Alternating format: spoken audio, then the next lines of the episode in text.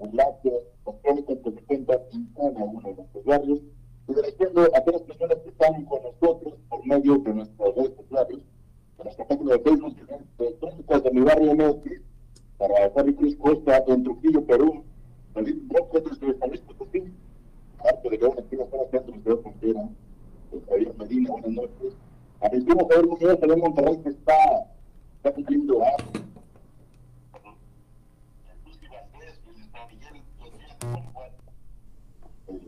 Bueno, amigo, es respalde. Por ustedes, bueno, gran saludos y gracias por estar con nosotros en esta noche. Nuestra diferencia se pone como siempre. Tenemos invitados tenemos invitados estelares desde la Ciudad de México, en esta ocasión, una vez más, compartiendo micrófonos con mi buen amigo, colega Enrique Estelar, el cual, antes de entrar al aire, estoy monitoreando la llamada. Enrique, a veces, por favor, se escucha mucho eco eh, al la transmisión de nosotros, como que va, nos va a afectar en la entrevista. Sí, bueno, ¿sí me escuchas? Ahí me atrevo a decir.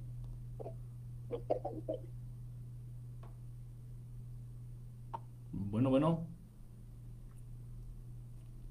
Pues, eh, sí te escucha, que el detalle es de que en, tu, en la llamada contigo eh, se escucha la repetición eh, del programa.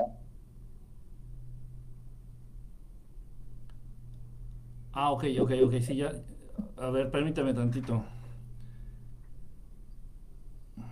Ah, este, eh,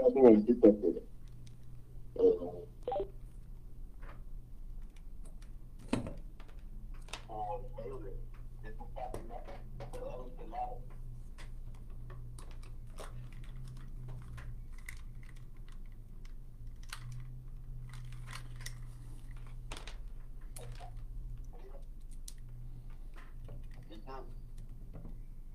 Sí, bueno.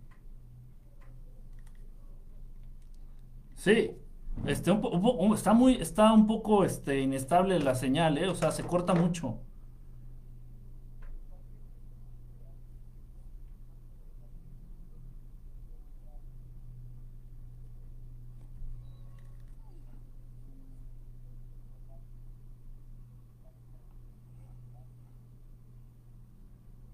Sí, pero no tengo sonido, no tengo audio. Sí, o sea, no, no tiene por qué estarse, este, regresando la señal. ¿Sí? Sí, sí, sí, sí, te escucho. Si, si le pudiera subir un poquito al volumen, por favor, porque sí suena muy lejos.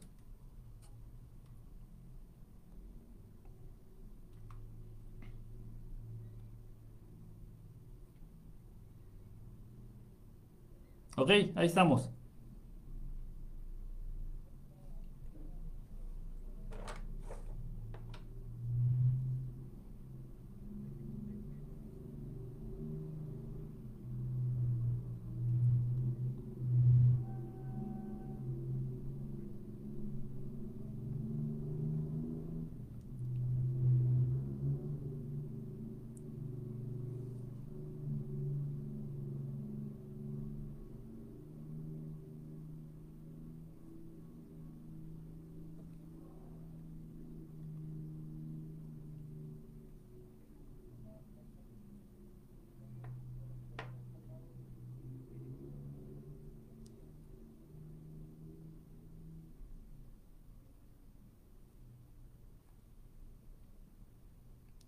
Sí, aquí estoy, pero se, corta mucho.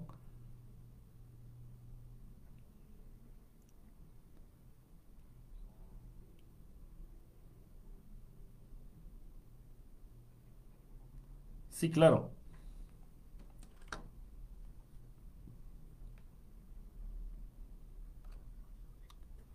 Sí, sí, ahí te oigo.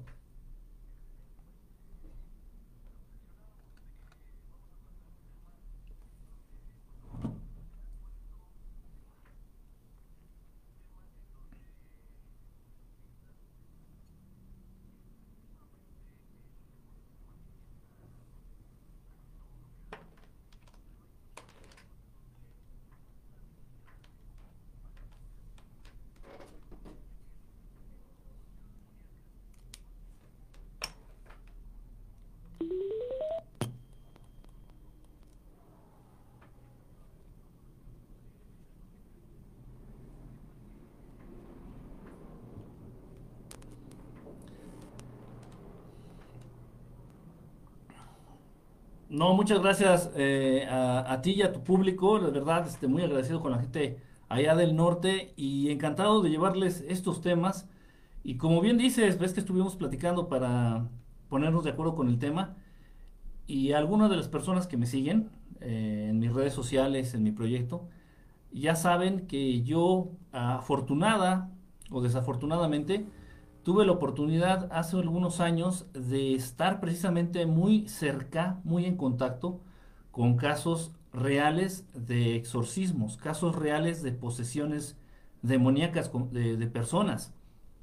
Entonces, eh, la verdad hay muchas cosas, hay muchas cuestiones, hay muchos puntos interesantes que podemos compartir con la gente, eh, sobre todo alertarlos, porque todo esto tiene un origen, todo esto tiene un desarrollo y todo esto tiene una consecuencia final de cuentas. Y eh, empezando por decirles que esto es real, que esto existe. Como bien dices, lo ha popularizado el cine, esto de las exorciones, los exorcismos, esto de las posesiones, lo ha popularizado el cine. La película más famosa pues es la del exorcista. Tal vez eh, de pronto podemos llegar a pensar que es un tanto exagerada la película, sin embargo, y tú lo sabes, hay puntos que son reales. Son, es, esa película se basó en un caso verdadero. Y hay puntos que son reales de esa película. Entonces, eh, eh, vale mucho la pena porque la gente, pues a final de cuentas, el público en general ve las películas que hablan de posesiones, que hablan de exorcismos, y pues llegan a pensar que es algo exagerado, que tal vez eso no existe, pues que tal vez eso nada más en las películas o en la televisión, en el cine. Sin embargo, déjenme decirles que antes de tener esta oportunidad de asistir y de estar presente e incluso ayudar en estos exorcismos, eh, yo tampoco creía. Yo, yo, yo he estado siempre consciente ya desde hace mucho tiempo de la existencia de seres oscuros, de entidades oscuras, de demonios, de fantasmas, de espíritus, de extraterrestres, de lo que quieras y mandes, ¿no? De seres eh, negativos, de seres este, oscuros, seres malos. Pero ya pensar en una posesión, pensar en un exorcismo, ya se me hacía pues algo exagerado, ¿no? Es decir, a ver, vamos a hablar en serio. incluso alguna vez me invitaron a algún programa este, acá en la Ciudad de México, precisamente para hablar de exorcismos. Pero en ese tiempo, pues yo no tenía experiencia en el tema, yo nunca había estado cercano al tema. Y realmente yo estaba en ese programa, yo fui eh, en postura de escéptico, ¿no? De aferrado a decir que eso no existía, que no era posible, bla, bla, bla, bla, bla. Y ya después, pues bueno, yo creo que es de humanos errar, ¿no? este equivocarnos y poco a poco ir aprendiendo más de pues de todos estos temas que tanto nos gustan, ¿no? Entonces, eso, eso que quede bien claro, de verdad, a la gente, y esto no importa, fíjate, hay un punto bien interesante. Eh, no importa la religión que tengas. Muchas veces los exorcismos y las posesiones demoníacas se han vinculado al campo de lo católico. Dado, pero esto ha sido como un, monopolio por parte de la Iglesia Católica siendo que no debiera ser así. Eh, ya sabemos, por ejemplo, que los únicos, o sea, certificados a nivel que, se puedan este, confiar y que tienen la preparación según esto, eh, son sacerdotes eh, por parte del Vaticano. Solamente los sacerdotes que certifique el Vaticano, según esto, pueden llevar a cabo estos exorcismos, según la Iglesia Católica. Sin embargo, yo, tuve la oportunidad, he tenido la oportunidad de estar presente en tres exorcismos reales, en tres. Eh, y dos de ellos, eh, la familia involucrada no eran católicos. Entonces, el primer caso, que era una familia que no eran católicos, pues uno lleva la idea, ¿no? De que va a llevar, eh, bueno, yo, yo no soy exorcista, quiero aclarar. A mí, un amigo, un conocido mío, que se dedicaba o se sigue dedicando, no lo sé, a los exorcismos, me pidió ayuda. Me pidió ayuda para, para que lo asistiera a él en el exorcismo.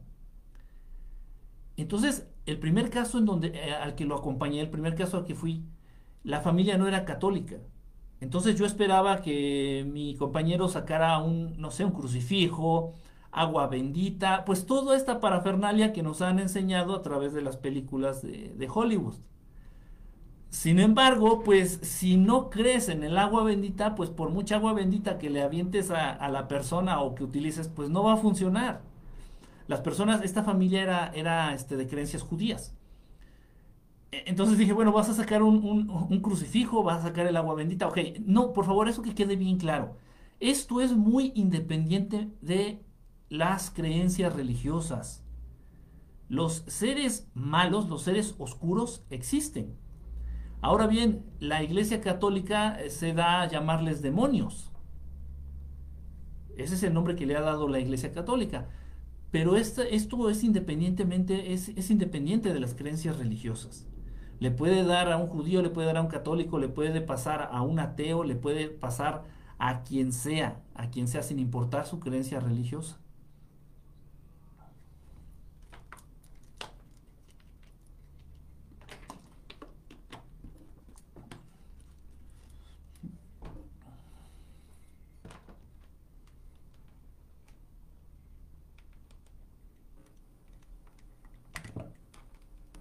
en los rituales que, que practica, en este caso, la Iglesia Católica, pues de nada va a servir porque el poder realizar la expulsión de un demonio depende mucho de la fe. Y si no tienes en una creencia, en una religión, de nada va a servir lo que estés realizando.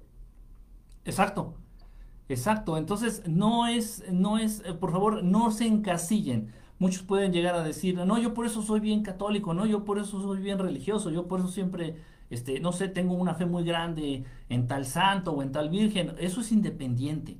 Aquí no tiene que ver, este, la creencia religiosa ni la fe, créanme. Eso es aparte.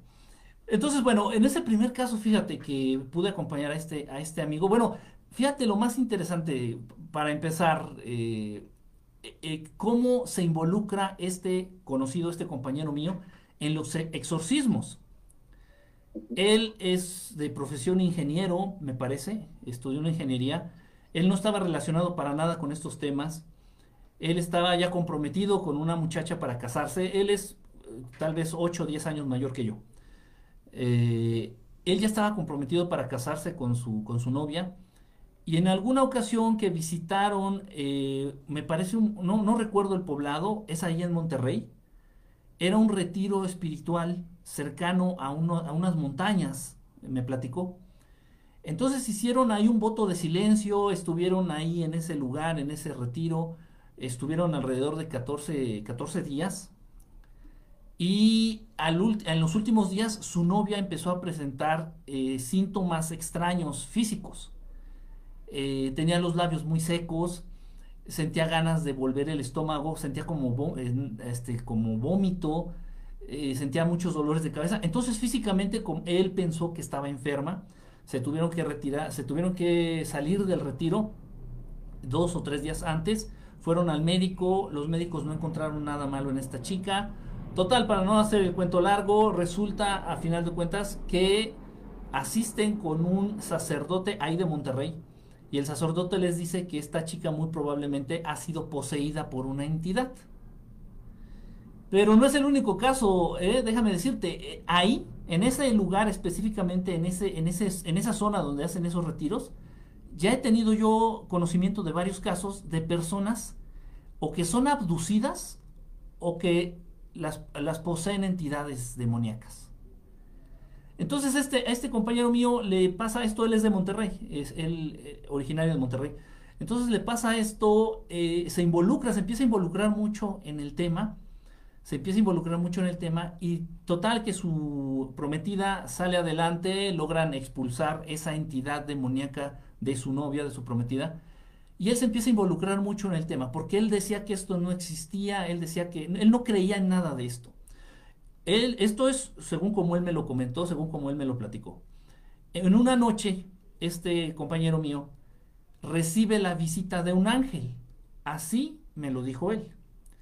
Recibió la visita de un ángel y le dijo, o le advirtió primero que un familiar muy cercano a él, que fue su tío, iba a ser poseído por una entidad demoníaca.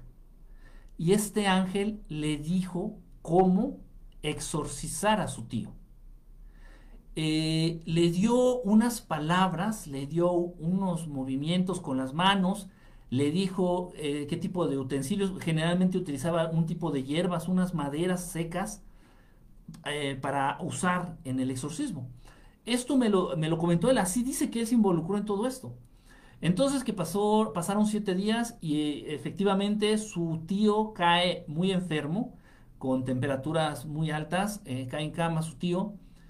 Y lo que llamó la atención es que empezó a hablar en lenguas, empezó a hablar cosas que nadie entendía, hasta que alguien por ahí eh, entendió que estaba hablando en francés. Y el tío, te estoy hablando que es una persona que se ha dedicado toda su vida, o se dedicó toda su vida al campo, este, al ganado, a la venta y producción de leche. O sea, él no tenía ni idea de hablar otros idiomas ni nada de esto. Sin embargo, el señor estaba hablando en francés. Y, entonces mi, compañero se acerca y les dice, le dice a su familia, ¿saben qué? Yo ya sabía que esto iba a pasar. Un ángel me dijo cómo, cómo proceder, lo que debemos de hacer. Entonces él dice que lo hizo y, vaya. Y su tío eh, eh, mejoró, su tío, podemos decirlo, empezó a sanar, exorcizó a esa entidad. Así fue como este compañero mío se involucra en este tema tan, tan controversial que son los exorcismos. Ya de ahí se viene a vivir a la Ciudad de México, que es donde yo lo conozco, eh, y me empieza a pedir a mi apoyo porque se es, un es un manejo de energías, Daniel, terrible, terrible. O sea, yo creo que acabo, eh, me recuerdo, acabas más cansado de estar presente en estos exorcismos que de ir al gimnasio cuatro horas. Físicamente es desgastante, es un manejo de, energías muy fuerte, muy, muy, muy fuerte. Ahora bien, eh, algo muy importante que, que me gustaría decir acerca del tema. Por lo general, así como en la película del exorcista, por lo general, estas entidades escogen a mujeres de entre 15 y 25 años. Ojo, por lo general. Generalmente todos los, eh, todos los seres humanos que son poseídos por algún tipo de demonio, por algún tipo de entidad, son mujeres. Eso esa decisión de los demonios.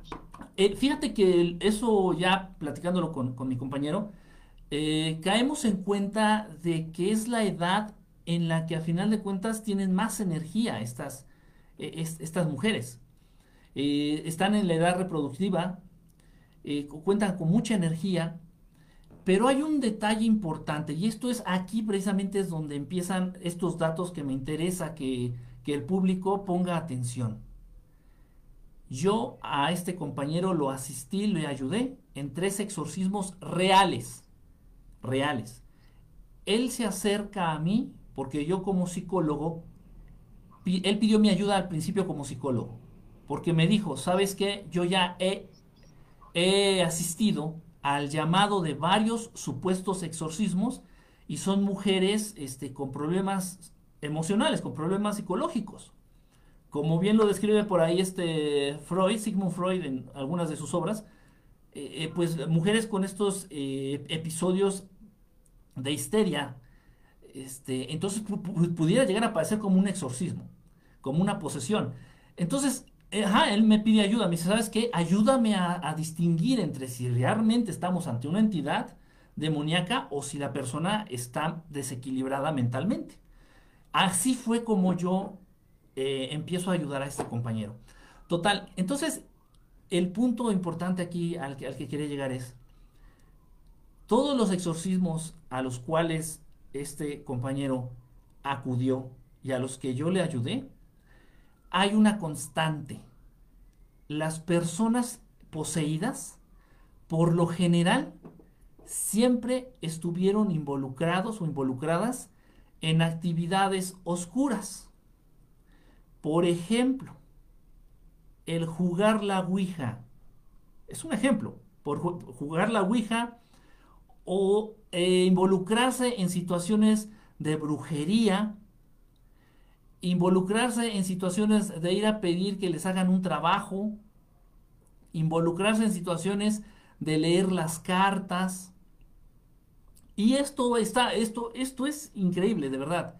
Incluso uno de estos casos, eh, una de estas chicas que fue el último exorcismo al que acompañé a este amigo, la muchacha era, eh, pues, puedo decir que era adicta, era adicta a las películas de terror.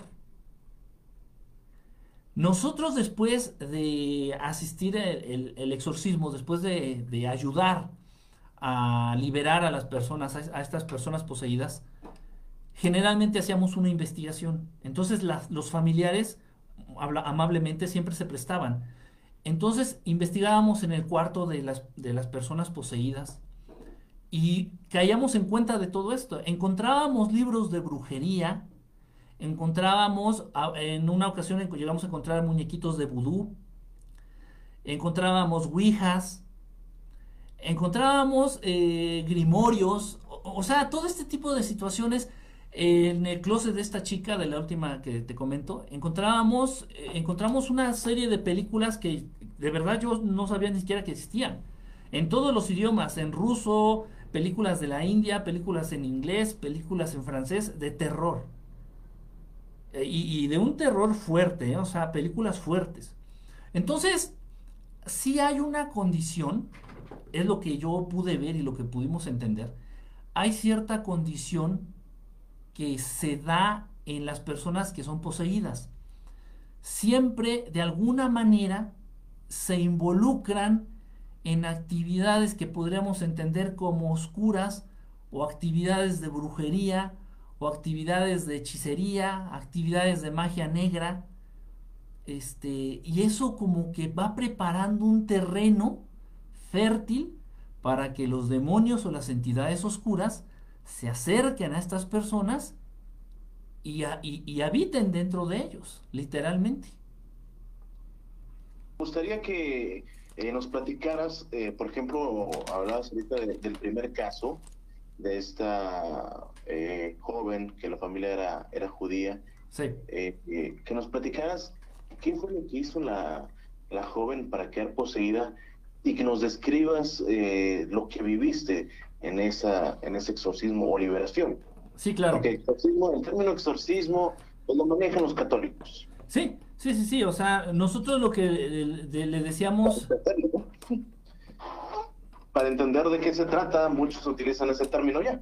Sí, exactamente, o sea, es, es por cuestiones de darnos a entender de manera rápida, pero sí. o sea, de lo que se trata es liberar. Nosotros usábamos el término liberar. Dice, vamos a liberar, pero no hablábamos de la persona, sino del demonio. Porque el demonio estaba, este, eh, estaba como aprisionado en el ser humano, en la persona. Entonces teníamos que liberar al demonio. Nosotros usábamos el término liberar, vamos a una liberación, no decíamos exorcismo. Este, este amigo no tenía nada que ver con la Iglesia Católica, ¿eh? no tiene a la fecha nada que ver con la Iglesia Católica. Es más, ni, siquiera sé, ni siquiera sé su, fe o su religión. ¿eh? Digo, ingeniero, y así fue como él se empezó a involucrar en este tema de los exorcismos. Mira, este primer caso es súper interesante. Acudimos a la casa, aquí fue en la Ciudad de México, acudimos a la casa de esta, de esta familia y ellos eh, precisamente ya tenían ellos en mente, ellos ya como que se daban idea de que la muchacha, una muchachita de 15 años, estaba siendo poseída por algún tipo de entidad. Generalmente, y esto bueno, te lo comento, generalmente los judíos se dan más a creer en este tipo de situaciones. ¿eh? Hay un pensamiento un tanto más mágico en ese sentido en el pueblo judío. Total, entonces ellos nos hablan y ya con la sospecha de que estaba poseída la jovencita. Y, efectivamente, o sea, nosotros entramos, hablamos con la familia, la familia te puedes imaginar súper espantados, tristes, no sabían qué hacer. Subimos a la habitación de esta jovencita y se encontraba, no estaba amarrada ni nada, ¿eh? estaba en su cama, pero se veía muy sucia, obviamente ya llevaba como 15 días sin tomar un baño, sin peinarse, sin cambiarse la, la ropa. Entonces estaba ahí en su cama, ella sentada, y daba miedo, ¿eh? O sea, entrabas al cuarto y se sentía una atmósfera pesada. ¿Qué me refiero con el ambiente pesado? No podías, literalmente, Daniel, no podías respirar. Imagina como si te pusieras la mano así en la, en la boca y en la nariz, así te faltaba el aire. Adentro de la habitación faltaba el aire y se sentía un frío terrible. Y no era, no era invierno, ¿eh? era época de calor, eran, eran noches calurosas en, en esa temporada. Total, entonces ya la vemos de lejos, sin entrar al cuarto la vemos de lejos, platicamos con la familia y no, ellos nos comentaron que ya ella había estado hablando en, en hebreo, siendo que ella no, no sabía, no, no, tenía nociones, muchas nociones de hebreo, había estado hablando en hebreo, había escrito y había hecho dibujos en las paredes de su cuarto, todo el cuarto estaba, todas las paredes estaban eh, rayadas, pintadas, tenían dibujos, tenían signos, pero es increíble esto, es increíble. Ahorita, ahorita, ahorita voy a esto de, de, lo increíble. Total, entonces ya nosotros procedemos, ya decidimos a proceder para la liberación, para el exorcismo. Y es muy importante esto, eh, que, no, que no esté cerca ni una persona que tenga miedo. O sea, en el momento de hacer la liberación, en el momento de liberar a este demonio del cuerpo del ser humano, es muy importante que no esté cerca, que no se encuentre en las cercanías un ser humano con miedo. Entonces, lo primero que decíamos a la familia o a los que estaban ahí, porque había de, de repente había muchos metiches, estaban los amiguitos de la jovencita, y, ¿saben qué? Ahuecando el ala, nada más pueden estar dos personas, aparte de mi amigo y yo. Nada más podemos estar dos personas, cuatro personas en total, este, y la persona poseída en el cuarto. Y si estas dos personas tienen miedo, sálganse. ¿Por qué? Y esto me lo explicó mi compañero porque un ser humano en esas condiciones, si tiene miedo, es tierra fértil para que exactamente en el momento en el que se libere el demonio, lo primero que va a hacer esta entidad demoníaca, cualquier entidad demoníaca, Daniel, cuando se exorciza, es buscar otro huésped. O sea, buscar en dónde, en dónde volverse a alojar. ¿Por qué, ¿Por qué utilizan a los seres humanos? Porque ellos viven de la energía vital de los seres humanos. Ellos se alimentan de las emociones negativas, ellos se alimentan de la energía, de lo que nos mantiene con vida, punto. Y entonces en cuanto tú liberas a una entidad demoníaca del cuerpo de un ser humano, van a buscar, lo primero que van a hacer, no, va, no, va no van a buscar quién los liberó, no, van a buscar en dónde volverse a hospedar.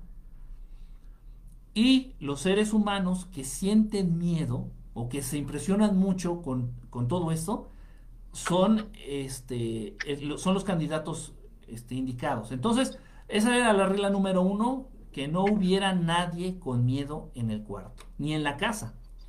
Total, entonces él hacía, él decía un, unas, unas frases, una de estas frases la recuerdo muy bien, que decía, se refería, se dirigía al, al demonio que, que, estaba dentro de esta señorita y, y le decía que nos podía arrodillar, pero no iba a lograr que le tuviéramos miedo. Y la teníamos que repetir todos los que estábamos ahí en el cuarto. Nos puedes arrodillar y ni así te tendremos miedo. Nos puedes arrodillar y ni así te tendremos miedo. Así deberíamos de empezar, así era como empezábamos. Obviamente pues también tenemos que quemar.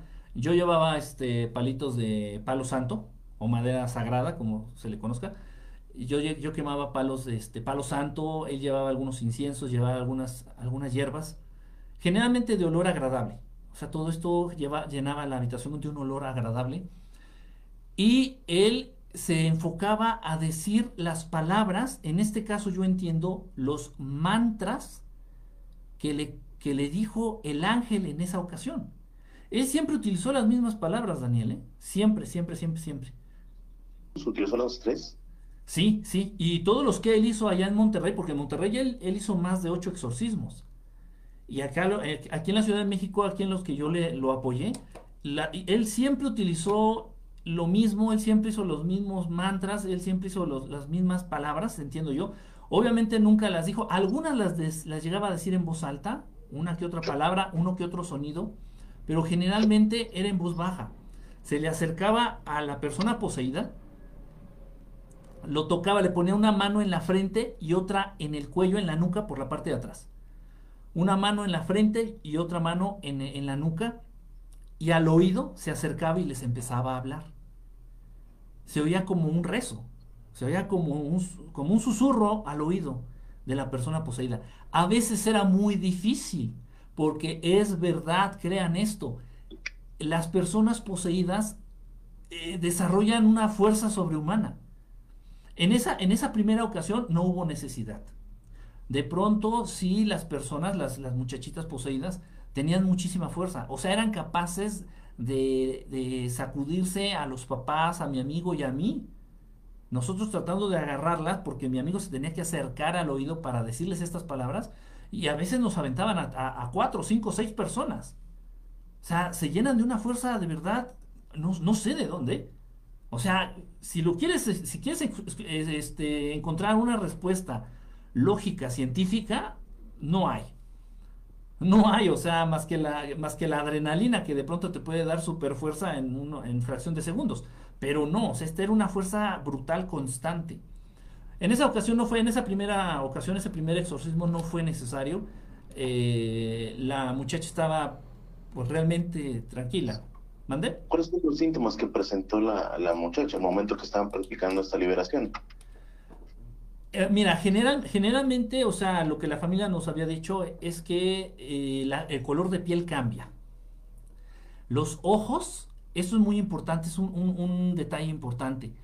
Eh, en los ojos, en lo que es la pupila, se llega a ver la parte blanca del ojo abajo de la pupila, como que la pupila se les sube, no sé si me explico la pupila se les va para arriba, como si estuvieran viendo para arriba todo el tiempo, pero no, te están viendo así de frente, sin embargo se les alcanza a ver la parte blanca del ojo eh, por abajo de la pupila.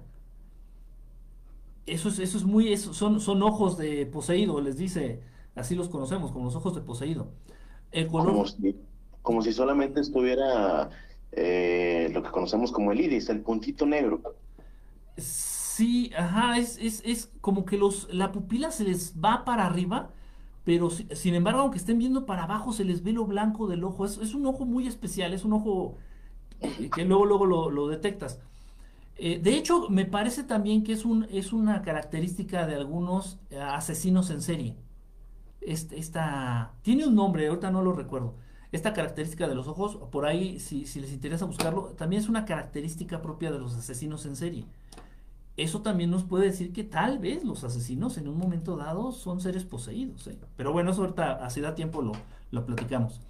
Total, entonces eh, el color de piel cambia, es un color pálido, muy, muy, muy pálido, amarillento, no importa si, del color de tu piel, si te pones pálido, casi blanco, amarillo, los labios muy, muy, muy secos, los ojos, te digo esa característica en los ojos, y se mueven con dificultad. Tienen mucha fuerza, pero se mueven con dificultad, como si tuvieran una artritis extremadamente avanzada. O sea, las articulaciones se les ponen duras, se les ponen tiesas las articulaciones, todas.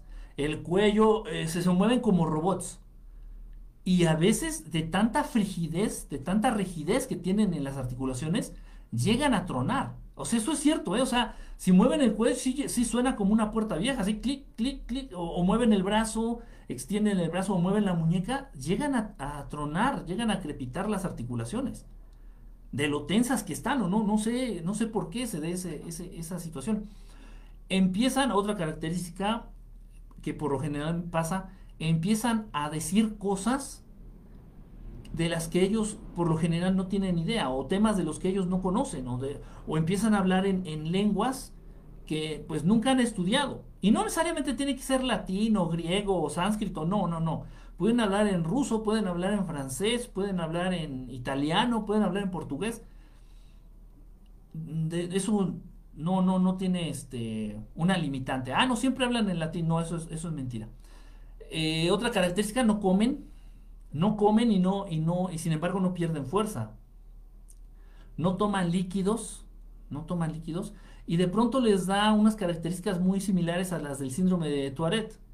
Un síndrome, este, este síndrome, esta condición en donde las personas eh, presentan movimientos involuntarios como tics muy fuertes y empiezan a balbucear, empiezan a gritar, empiezan a vociferar palabras aparentemente sin sentido, muchas veces groserías. Muchas veces groserías, o sea, realmente pues no, no están en control de su cuerpo, no están en control de su cuerpo. Eh, bueno, ahorita son de las que me puedo acordar. Le tienen, le tienen, este, se les desarrolla como hidrofobia. No toleran el agua. No toleran el agua. O sea, si tú los bañas, se, se molestan, se, se, enojan, se incomodan. Pueden llegar incluso a aventarse por una ventana si están así en un segundo piso, se, se pudieran llegar a aventar por una ventana si tú insistes en mojarlos. Entonces, no, por, por eso generalmente la, todas las personas eh, que son poseídas por alguna entidad demoníaca están extremadamente sucios o sucias porque no toleran el agua. O sea, tú no puedes acercarte y, mojarlos. Eso, entonces, eso en la película del exorcista, que según le avientan agua bendita, es cierto, sí se molestan muchísimo, pero no es tanto porque sea agua bendita, simplemente porque es agua. Y desarrollan una hidrofobia, es un miedo, un, un- un rechazo absoluto al agua. Total, eh, otra característica, bueno, estas son las, estas son las que, las que recuerdo. Eh, total, en esa ocasión se acerca mi amigo, se le empieza a decir estas palabras y no sé, tardamos como 40 minutos, ¿eh? Es muy cansado, es muy cansado, es muy cansado. Tardamos como 40 minutos ahí en el cuarto con la, con la muchacha esta y hasta que finalmente se empieza, antes de que se libere este, este demonio o esta entidad, el cuerpo empieza a mostrar una rigidez como, como la que se da en los, en, en los, en los cuerpos fallecidos. Sí, sí, sí me, sí me explicó esta, esta rigidez que se da en los cadáveres. ¿Perdón? El conocido rigor mortis. Exactamente, exactamente. Entonces se da, haz de cuenta que se murió y se puso todo, todo tieso el- la persona. La espalda se les curva así, terrible, pero así muy, muy notorio. Se, se curva todo el cuerpo así, se pone rígido, tieso, tieso, tieso. Y eso es, no sé, unos dos, un minuto, dos minutos. Y exactamente ya después de eso, ya es cuando el, se libera, se libera la entidad, se libera el demonio. Y la persona cae, se, ya se ve, los- sus músculos se notan ya este, relajados, sus articulaciones ya se notan relajadas. Eso también es una característica, que siempre se les ven los músculos como, como contraídos, como tensos. Siempre se ven como que están haciendo fuerza, como si estuvieran posando, como si estuvieran haciendo fuerza con todos los músculos del cuerpo. El cuello, se les notan así las estrías del cuello, se les notan eh, la- las fibras musculares de, todo el cuerpo. Entonces se da esta rigidez corporal, se, ya en cuanto la persona ya se, se libera de esta rigidez, se le, eh, los músculos se le relajan, las articulaciones se le relajan, incluso la persona este, s- saca aire así muy profundo, así como si fuera un suspiro y sacan aire y paz, y caen dormidos, y ahí ya fue donde la entidad se liberó. En cuanto se libera la entidad, si se siente un frío terrible, es verdad, huele, no te puedo decir que huele feo, sino huele raro, huele como a, co- como a un químico, huele como si estuvieras en un laboratorio de química. Huele a un químico así fuerte, huele, huele desagradable, o sea, tolerable pero desagradable. Se siente un frío terrible en la habitación. Muchas de las veces eh, empieza a presentar fallas eh, el suministro de luz eléctrica. Se empieza a ir la luz y en una ocasión, que fue la última, se fundieron los focos, reventaron. O sea, no se, no se fundieron, reventaron los focos de la habitación, reventaron. E incluso algunos de, de la planta baja de la casa. Eso también puede llegar a pasar. Afortunadamente, y era la- mi parte en la que yo tenía que, que, este, estar involucrado, era en proteger a las personas, en este caso a los papás que estaban ahí en la habitación, para que este demonio, en cuanto se liberara, no ocupara el cuerpo o de su mamá o de su papá de esta muchacha. Eso era, eso era, eso es, eso es, lo- eso es algo muy importante, porque si no, ¿no? ¿mandé? O el tuyo, en dado caso. Sí, sí, o el mío o, el- o incluso el de, el de mi compañero. O sea, eso teníamos que tener mucho cuidado. O sea, es una cosa muy, muy este, de cuidado. Porque bueno, es, es como estar barriendo y aventar, este, aventar la basura abajo de la alfombra, ¿no? Entonces no, no se trata de eso. Se trata de realmente liberar a la entidad y que se aleje. O sea, que se vaya. Previamente en la casa nosotros hacíamos muchos arreglos. O sea, no era cuestión de que llegábamos nosotros y el primer día que llegábamos veíamos a la persona, al, al poseído, este, luego, luego ya procedíamos. No, nosotros hacíamos este, previamente una visita y preparábamos el hogar, preparábamos la casa energéticamente para que esta entidad, cuando saliera, no le, le, le resultara incómoda esa casa y se alejara. ¿Sí me explico? Sí. O sea, hacíamos una limpia, vamos a decirlo así, hacíamos una limpia generalizada en el hogar, tirábamos muebles viejos, tirábamos ropa vieja, tirábamos este eh, antigüedades. Eso, eso, eso es cierto, ¿eh? las antigüedades muchas veces... Ah, otra cosa, aquí también, bueno, cabe aclarar el dato de una vez. No solamente las personas pueden estar poseídos, ¿eh? También los objetos. Por eso yo en muchas ocasiones le he comentado a la gente, e incluso yo lo llegué a hacer, yo llegué a, a vender, me llegué a dedicar a la venta y adquisición este, de antigüedades. Pero te puedes llevar muchísimas sorpresas. No solamente las personas, no solamente los seres humanos pueden estar poseídos, también los objetos. Y esto lo podemos ver mucho, Daniel, los, los casos típicos para que la gente lo crea, es en los juguetes. Los juguetes también pueden estar poseídos. Y en, la en el tercer exorcismo al que acudimos, esto ocurrió. El, la entidad, el demonio este, se fue directamente hacia unos juguetes, obviamente unos juguetes que eran de la persona poseída. Esto pasa también, entonces hay que tener mucho cuidado. Entonces nosotros vamos, eh, hacíamos una visita previa, limpiábamos la casa, le pedíamos a, a la familia que quitara las cortinas para que entrara la luz solar, que abriera las ventanas, limpiaban todo el piso con, vinagre y con sal de mar, este, poníamos unas, unas velas blancas estratégicamente, muchísimas cosas, protegíamos los marcos de las puertas, porque los marcos de las puertas sirven, eh, de pronto tienen la función de, portales. Entonces era, un, rollo, o sea, nos llevaba todo un día, todo un día entero, llegar temprano e irnos a la medianoche, eh, limpiando y preparando la casa energéticamente para que en el momento en el que saliera esta entidad, no encontrara incómodo ese hogar y se alejara. O sea, no, porque bueno, es, hay que ser claros, no existe algo, al menos yo que yo tenga noción o conocimiento, no existe algo como el ser un cazafantasma. En este caso un cazademonios, un cazaespíritu, o sea que ya sale la entidad, lo liberas de la persona y, y, y ¿qué le haces? O sea, es importante. Lo único que podemos nosotros hacer que esté a nuestro alcance es alejarlo. No hay, no hay de más. Estas entidades están en todos lados, Daniel. Tú lo sabes. O sea, incluso ahorita puede estar uno aquí en el estudio donde estoy, ahí en tu cabina. Y bueno, que también se han dado cosas ahí en tu cabina raras. Eh, y en cualquier lado, o sea, estas entidades están conviviendo con los seres humanos. Pero ya, como ya dijimos anteriormente, va a depender de las características y las condiciones de los seres humanos para que estos demonios se animen a habitar o a cohabitar eh, dentro de los seres humanos, a poseerlos literalmente. Realizar la liberación de esta joven en este primer caso, eh, ¿tuviste esa oportunidad de hablar con ella eh, ya estando libre? Que te platicaran qué era lo que sentía o qué era lo que pasaba mientras estaba poseída. Fíjate. ¿Tenía uso de razón o conciencia? Fíjate, Daniel. Eh, yo se lo había platicado a mi público, les había, bueno, invitándolos aquí a, tu programa el día de hoy, y les había comentado y me di a la tarea, créeme, y logré localizar a esta chica, a la del primer exorcismo. La invité al programa. Le dije, oye, ¿sabes qué? Es esto, no es cuestión de morbo, no es cuestión de, otra cosa, es simplemente informativo, que la gente conozca, que la gente sepa que esto es real, que la gente se proteja. ¿Y sabes qué me dijo?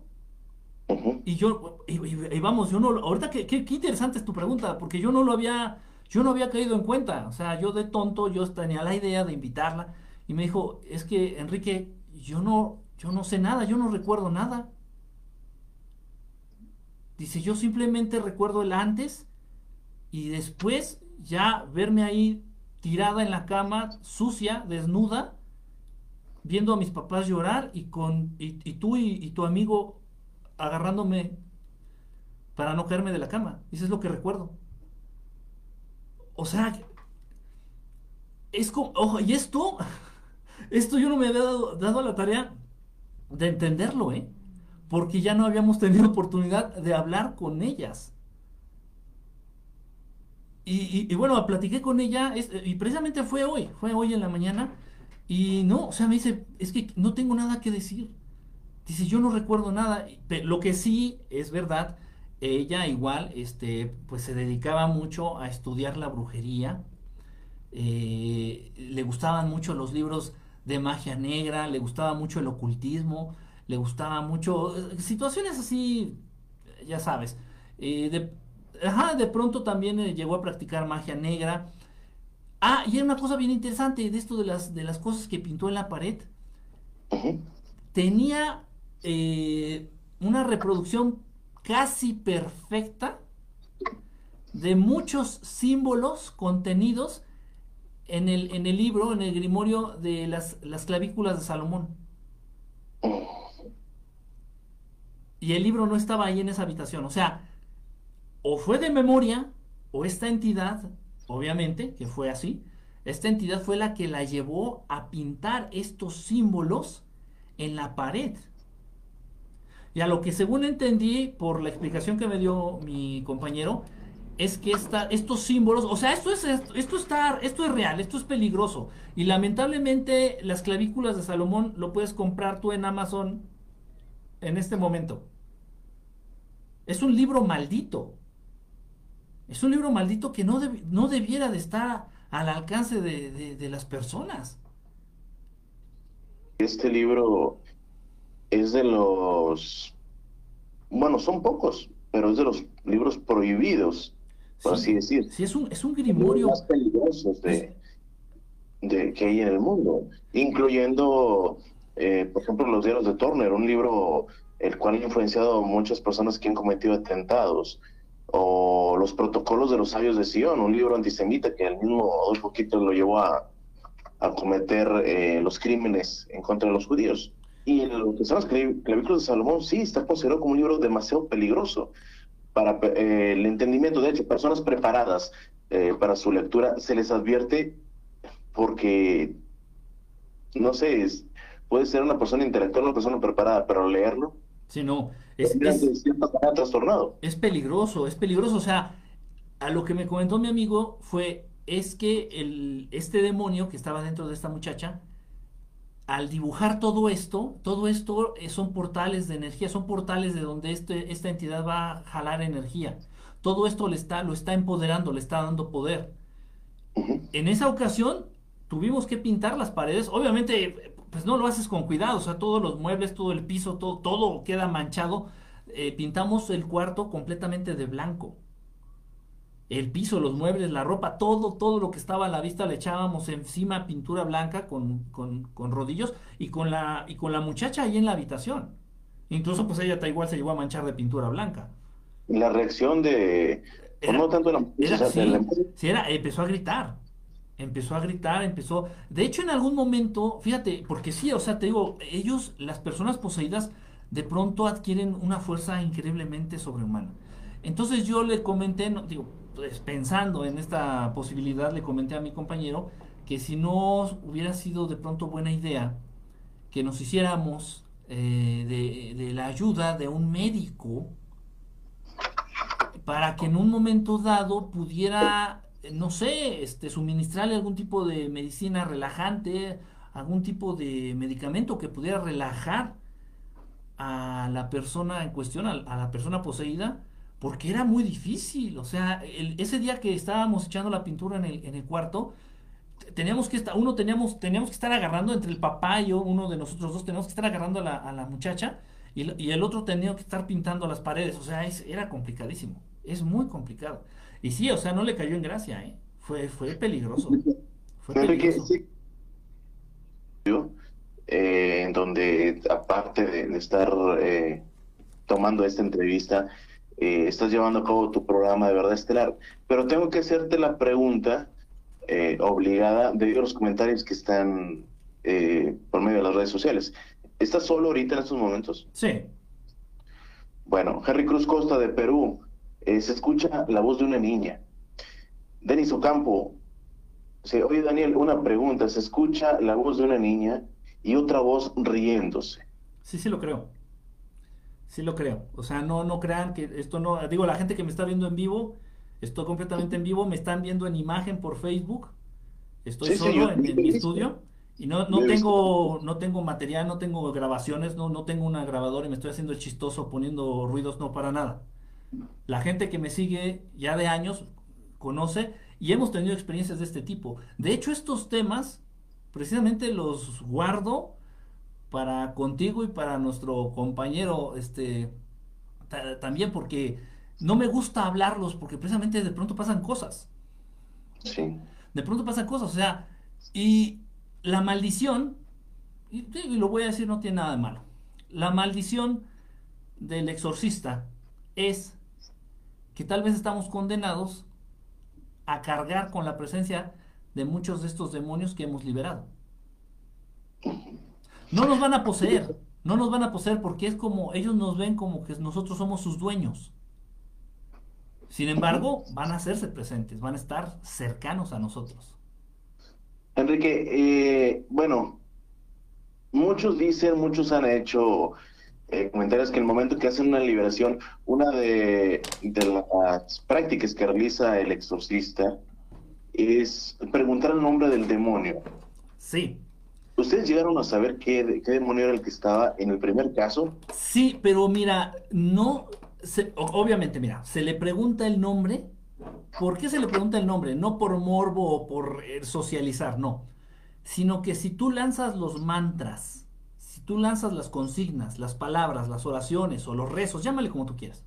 Si tú lanzas estas palabras dirigidas usando el nombre de esa entidad demoníaca, tienen, no sé, un 50% más de efectividad son mucho más efectivas. Lamentablemente, Daniel, por ejemplo, en los tres casos en los que yo pude estar presente, no se nos dio ese nombre. Obviamente, pues estos demonios no son tontos. Son entidades inteligentes. O sea, el que no tengan un cuerpo físico no, no implica que sean tontos o que no piensen o que no razonen. Entonces no te dan el nombre. Entonces lo que hace mi amigo con una lista que incluso yo le ayudé a hacer, apuntamos cerca de 300, 350 nombres de distintos demonios, los más comunes. Ojo, esto es muy importante. Y el demonio que sale en la película del exorcista es real. Es real, ¿eh? Existe. No voy a decir su nombre. No lo digan tampoco. de dar un nombre o mencionar el nombre de un demonio es como si estuvieras invocando. Si estás haciendo una invocación, una evocación, sí, no. No, no, no lo Es como decir, Enrique, vas a voltear, ¿qué pasó? Exactamente, exactamente. Eh, pero el, demonio ese que aparece en la película del exorcista existe, es real. Y es el, el, el protagonista o es el causante de los exorcismos más impactantes y más de las posesiones más impactantes y de las posesiones más trágicas en el mundo. Existen. Entonces nosotros lo que hacíamos, Daniel, era con esta lista de 300, no recuerdan 300, 320, 350 nombres de distintos demonios, nosotros empezábamos a leer un enunciado, a leer una consigna, a decir un mantra, eh, utilizando todos estos nombres y cuando la persona, el poseído, se retorcía o reaccionaba, nosotros podíamos pensar que ese era su nombre, entonces poníamos una palomita en ese nombre. Así hasta que por, eh, por eliminación dábamos con el nombre. Porque si no nos hubiera, o sea, eh, era cuestión de quedarnos ahí días y días y días y es muy desgastante. O sea, no es, ojo, y esto nunca hubo dinero de por medio, ¿eh? Nunca, nunca, nunca. Eh, mi compañero todo lo que hizo, no sé si lo sigue haciendo, la verdad perdí contacto con él, nunca hubo dinero de por medio, nunca pidió dinero. Perdón, perdón, que te interrumpa. Sí. Estamos tocando el tema y no sé si es la transmisión o algo. El teléfono salió disparado, ¿eh? El auditorio, si que nos está viendo, se dieron cuenta. De hecho, yo estoy retirado. Salió disparado. Ah, caray. Igual en una oportunidad reviste la, la transmisión. Sí, sí, sí, sí veo la transmisión. Salió salió disparado. Es más, es, lo reconozco, sí me sacó un susto, porque te estaba escuchando cuando de repente nomás salió disparado. Eh, antes de continuar, Enrique, vamos a, un pequeño corte y regresamos más con este programa interesante que ya se está poniendo bueno. ¿eh? Claro que sí, claro que sí, Daniel. Ya eh, escucharon voces, señalan Eh, nos dice Denis Campos, se ve pasar una sombra negra. Eh, y pues bueno, ya nos aventaron el teléfono, así que vamos a, a un corte para tratar de, de quitarnos un poquito el miedo y continuar. Eh, seguimos con más aquí en Crónicas de mi barrio en esta entrevista eh, especial con el buen amigo Enrique Estelar con el tema de exorcismos y liberaciones.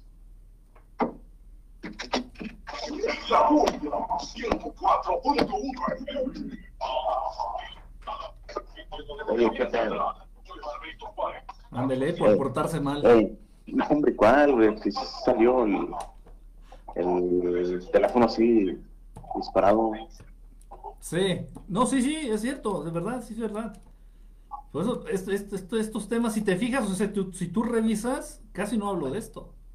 O sea, en mis programas casi no hablo de esto, o sea, sí lo tengo así como que... Como de algo con, con cuidado. Sí, y fíjate, yo, de verdad, eh, o sea, hasta me había emocionado porque logré contactar a esta chava.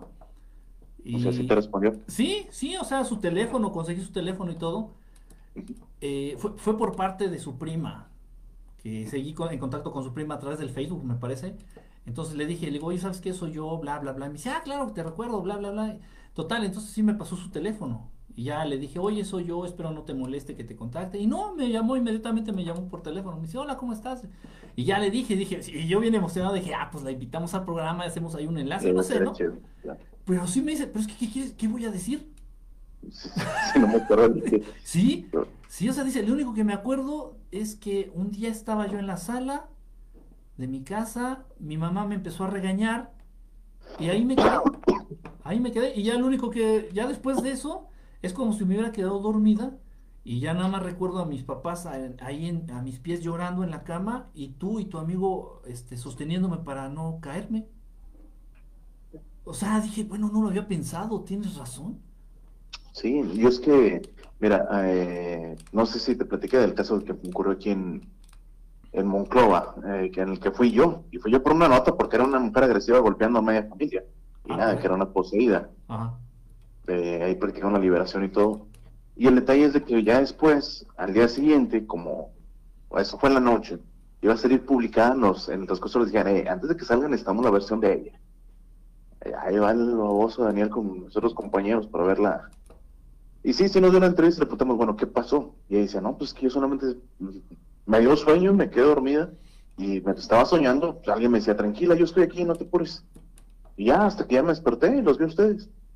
O sea, no, o sea, no nosotros, sino que vio la, a la familia. Ajá, ajá, sí, es que Y pierden, pierden Pierden el- el contacto con todo. la conciencia en ese, en ese instante, se les va la cabra, o sea, se les va el avión, no, no saben ni qué pedo. Y esta, y esta chava estuvo así, bueno, ¿sí me oyes? Sí, sí, sí. Ah, pero sí. no sé qué sonó aquí también, no sé qué está pasando. Esta chava estuvo hace 15 días, Ajá. estuvo dos semanas, o sea, que no te acuerdes nada en, en 15 días. 15 días. Está cabrón. Sí, o sea, y- o- ¿y qué crees? En cuanto ella vuelve en sí, ya cuando se relaja y todo eso, se caen dormidos o desmayados, no sé, cualquiera de las dos, pasan ya como unos 20 minutos más o menos y empiezan a retomar conciencia, ya como que despiertan. Y lo primero que hizo fue vomitar. O sea, pues aventó todo el. Eh, No, no, lo que pasa es que, bueno, vomitó, pues, pinche marradero que se aventó. Pe- Pero sí nos dijo, dice, es que qué huele tan, qué huele tan feo, era ella. Ah, o sea, ella misma se dio asco. Sí, o sea, sale este mono y ella empieza a desprender un aroma bien, bien culero. Feo, pero, pero feo, así, o sea, no, o sea, no como a, como a huevo podrido, de cuenta. Pero cabrón, así, no mames. Entonces cuando retoma conciencia ella empieza así como a, a respirar así profundo y, y vomita. ¿Qué huele tan feo? Pues eres tú, pendeja. Ok, ya vamos al último corte. Sí, claro.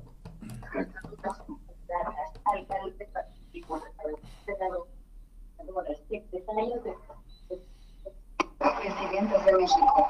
Nuestra participación paritaria y violencia es una ley. La violencia política contra las mujeres en razón de género es delito. Cuando se garantiza nuestra participación, nuestra democracia se fortalece. Contamos todas. Irene.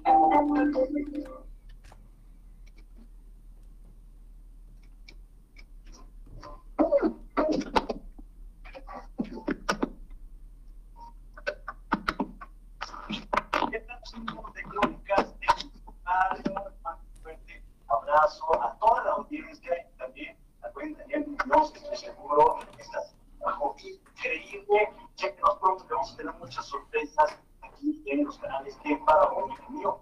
Les mando un fuerte abrazo, cuídense y que estén muy, muy bien. Adiós.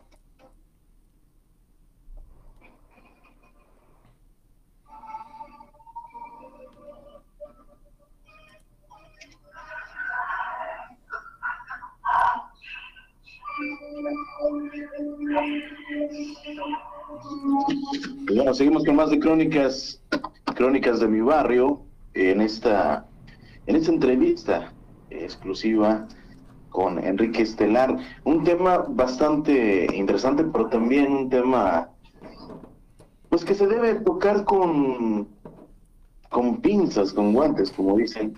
Eh, ahorita el auditorio que nos está viendo por redes sociales, pues se dieron cuenta cómo desde esta distancia un teléfono salió disparado el momento en que platicamos con Enrique.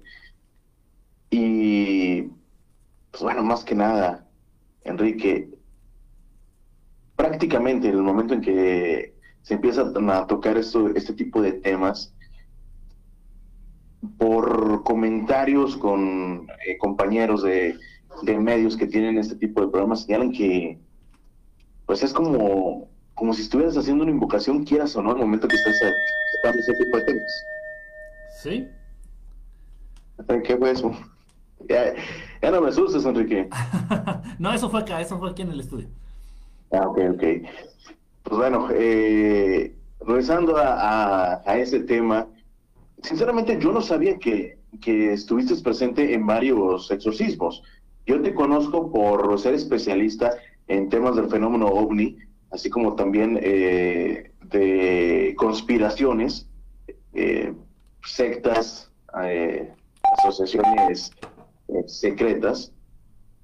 Y por eso a mí me sorprendió el que eligieras el tema de exorcismos. Hasta ahorita voy entendiendo el por qué. A pesar de que cualquier tema que hemos tocado, te han mostrado todo tu conocimiento, ahorita por primera vez en un tema eh, que trato contigo, puede decirse que, pues sí, me pone la piel, la piel chinita.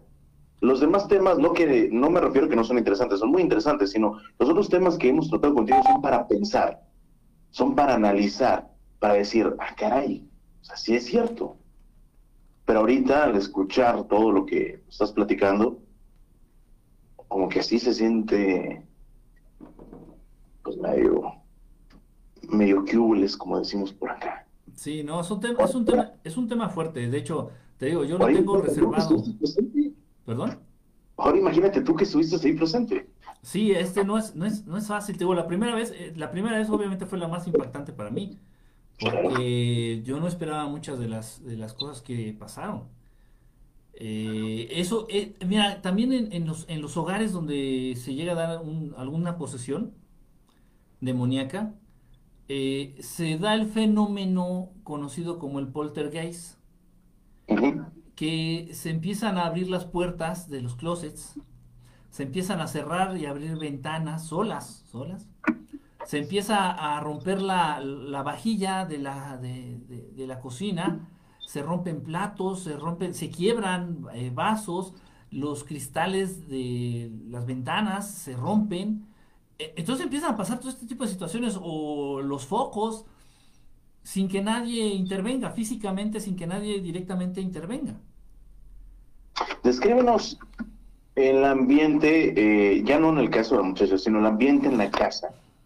Eh, dijiste obviamente que sentían como si se eh, estuvieran sofocándose, pero ahorita que mencionas el efecto poltergeist, ¿qué pasaba en esa casa? ¿Qué es lo que viste tú? Eh, ¿Qué ocurría? Mira, siempre, perdón, siempre hay un, una, ah, ¿cómo le puedo llamar? Siempre hay una aura, un aura, un campo de energía que rodea la casa, oscuro. Siempre, siempre. O sea, eh, cuando te acercas tú a la casa, incluso se te empieza a erizar la piel. Se, te- se te empieza a literal, ¿eh? O sea, esto, esto, ojo, no estoy diciendo que debes de tener desarrollado el sentido, el sexto sentido. No, no, no, no, no, no, no. Cualquier persona que se acerca a la casa sin saber lo que está ocurriendo, empieza a sentir, empieza a manifestar físicamente molestias. Eh, la primera molestia que muchos sentían al acercarse a la casa es un como cosquilleo, ah, ¿sabes? Como cuando te pasas el dedo así por la, por la mitad de la espalda, por la espina dorsal. Así, esa, ese como tipo cosquilleo en la espalda, la piel, se empieza a erizar la piel, eh, algunos manifestaban dolores de cabeza, síntomas leves, síntomas leves. Simplemente por el hecho de pasar enfrente de la casa o de caminar por la banqueta de la casa. Nada más por eso. Ahora, imagínate, adentro de la casa es una, una energía pesada. Pero si te, voy a ser bien honesto, eh, muchas veces, bueno, en estas tres ocasiones en las que pude estar presente, eh, la tristeza y la preocupación de los familiares opacaba todo lo que ocurría en la, casa. O sea, si la casa se siente eh, una aura pesada, se siente una energía negativa muy pesada, se siente terrible, feo. La atmósfera en las casas donde hay personas poseídas es terrible. Sin embargo, la preocupación en este caso de los papás o de los familiares, eh, como que llama más la atención, porque siempre están llorando, porque no saben qué hacer, porque ya están desesperados. Muchas veces los familiares se llegan a enfermar por esta misma situación, porque no saben qué hacer. Obviamente se desatienden ellos, eh, pasan días y no han probado alimento. Este, o sea, no saben qué hacer, no saben qué hacer. O sea, se convierte en una espiral de, eventos negativos que pueden incluso llevar a la muerte a toda la familia. A toda la familia. Es, es- es muy feo, de verdad, es terrible. Yo creo que a muchos de nosotros nos ha pasado. Por ahí en nuestro barrio hemos de tener o hemos de conocer alguna casa abandonada, algún teatro, algún cine, algún lugar que esté abandonado o que dicen que se aparecen fantasmas. Y simplemente cuando pasamos cerca, sentimos, nos da esta sensación, ¿no? Incluso la gente en, este, en esta colonia, en este barrio acá de, de la Ciudad de México, nos decían los vecinos que pasaban y empezaban a sentir frío en el brazo que daba hacia la casa. Entonces tú veías a las señoras pasando, no sé, que iban a la tienda o que iban al mercado, tú veías a las, a las señoras que pasaban en la casa y el brazo que daba hacia la casa siempre se lo empezaban a sobar. Pero no era por dolor, sino por frío, como tratando de hacer que entrara en calor el brazo. Pero muy notorio, o sea, una cosa exagerada, exagerada. Todo, obviamente todo este tipo de características también para nosotros eran muy importantes porque obviamente nos ayudaban a descartar de manera inmediata pues algún tipo de situación este, psicológica, ¿no? Porque debo de ser claro, también este, de cada, no sé, de cada 20 supuestos exorcismos, tal vez uno pudiera llegar a ser real. Afortunadamente no es una situación tan común, pero sí existe, o sea, sí es real. Y, pues la podemos llegar a padecer cualquiera. Otra, otra, eh, otra característica importante es de las personas, de las personas que son poseídas, es que por lo general están atravesando una etapa de una depresión muy profunda. Una depresión muy profunda o están muy molestos o muy enojados con algún familiar, están pasando una, una época, una etapa de ira, de enojo, de coraje, de confusión, están pasando una etapa de tristeza, de depresión muy profunda y eso también llama la atención de estas entidades para que puedan poseer a estas personas. Son muchas cosas y todo, todo esto que les estoy comentando se presentan en todos los casos, ¿eh? En, todas las, en todos los casos se han dado estas situaciones. O sea, es una constante. Es una constante. Y ya no acudiste a más exorcismos, ¿ya no quisiste o ya no te invitaron? Eh, hubo una, un problema. Una muy buena pregunta. En el último exorcismo en el que acudimos, el exorcismo real al que acudimos, este, al parecer, eh, mi amigo se contaminó.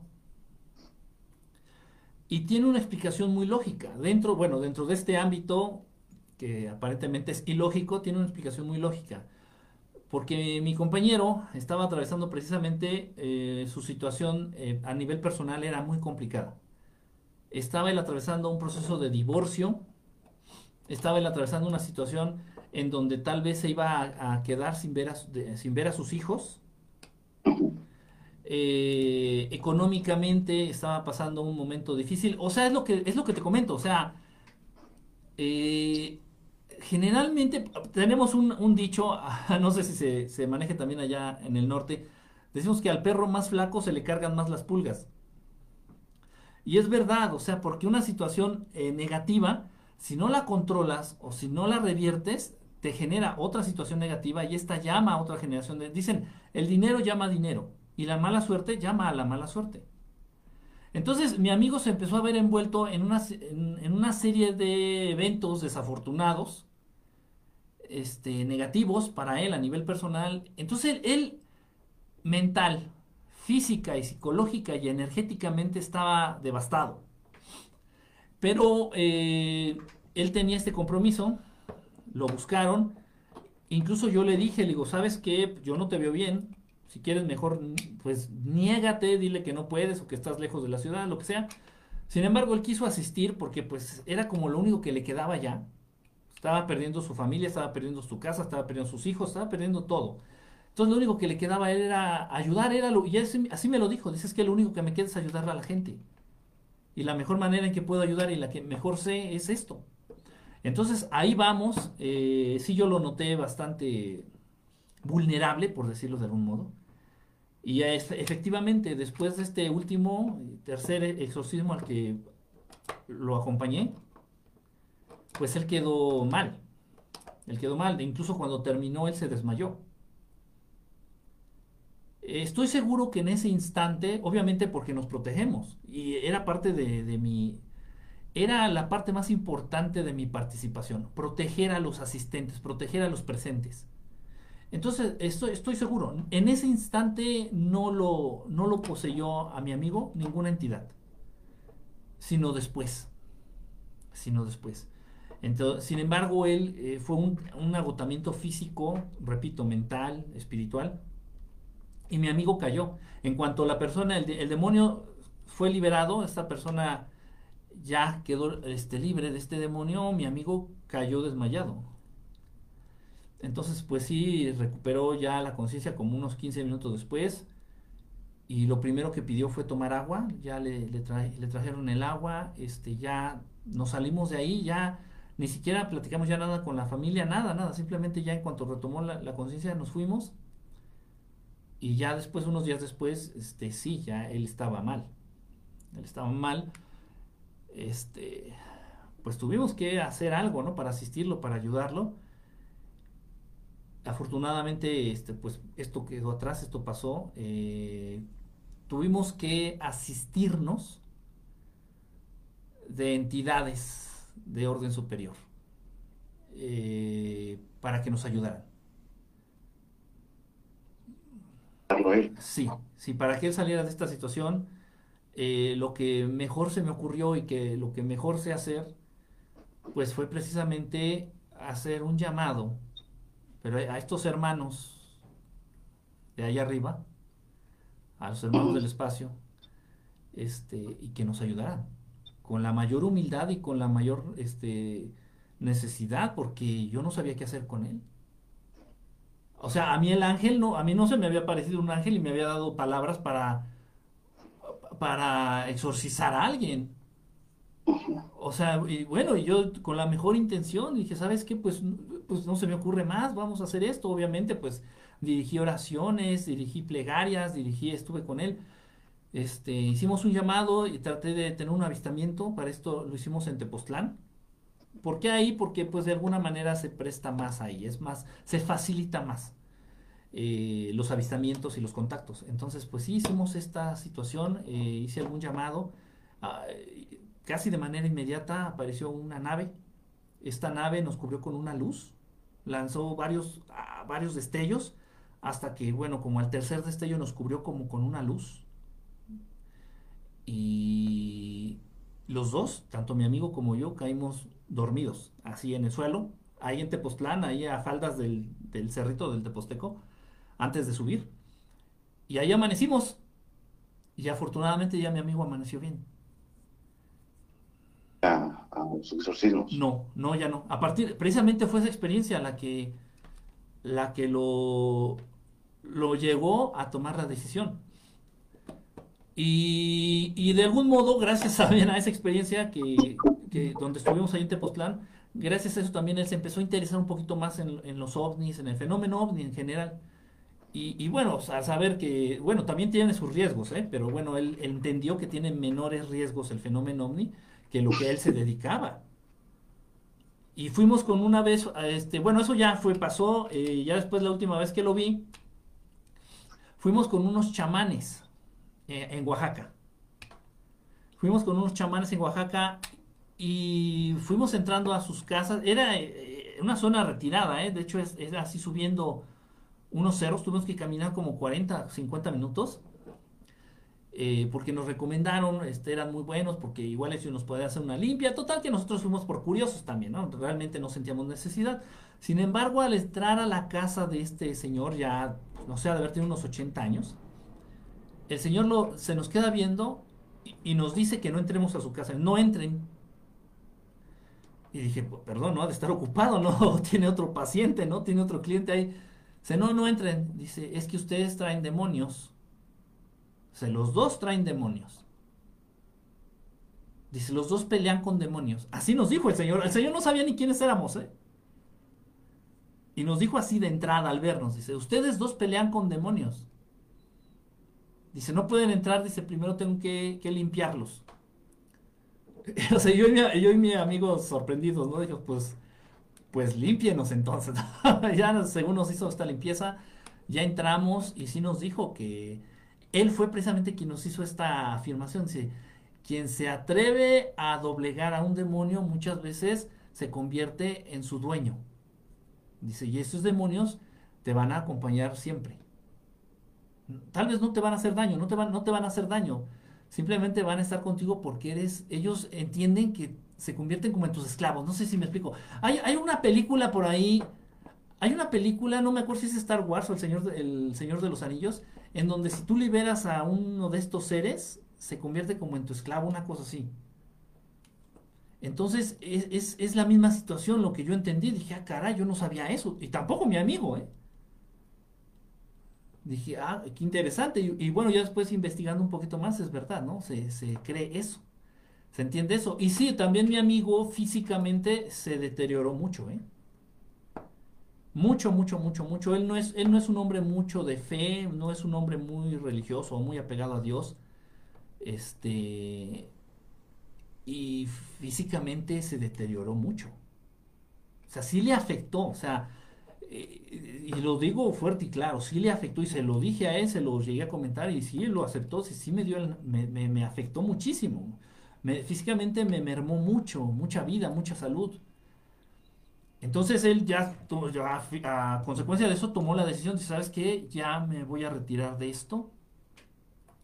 Se fue a vivir, me parece que se fue a vivir a, a Jalisco, a Jalisco, este, a no, ¿cómo se llama? A una playa ahí en Jalisco. No me acuerdo cómo se llama. Este, pero total, él se retiró, este, y punto. Y, no, y no trae teléfono celular porque ya no quiere ni siquiera que lo busque yo. O sea, nadie que le recuerde a lo que se dedicaba. Se, se- se fue a vivir una vida así de retiro absoluto. Este, y, y bueno, estoy, yo, estoy, yo estoy seguro que está, está él bien, eh, se mantiene con bien. Pero es- son experiencias muy fuertes, Daniel. Es algo muy, muy fuerte. A final de cuentas, y, soy honesto, yo no llevaba la mayor carga de, de- del proceso.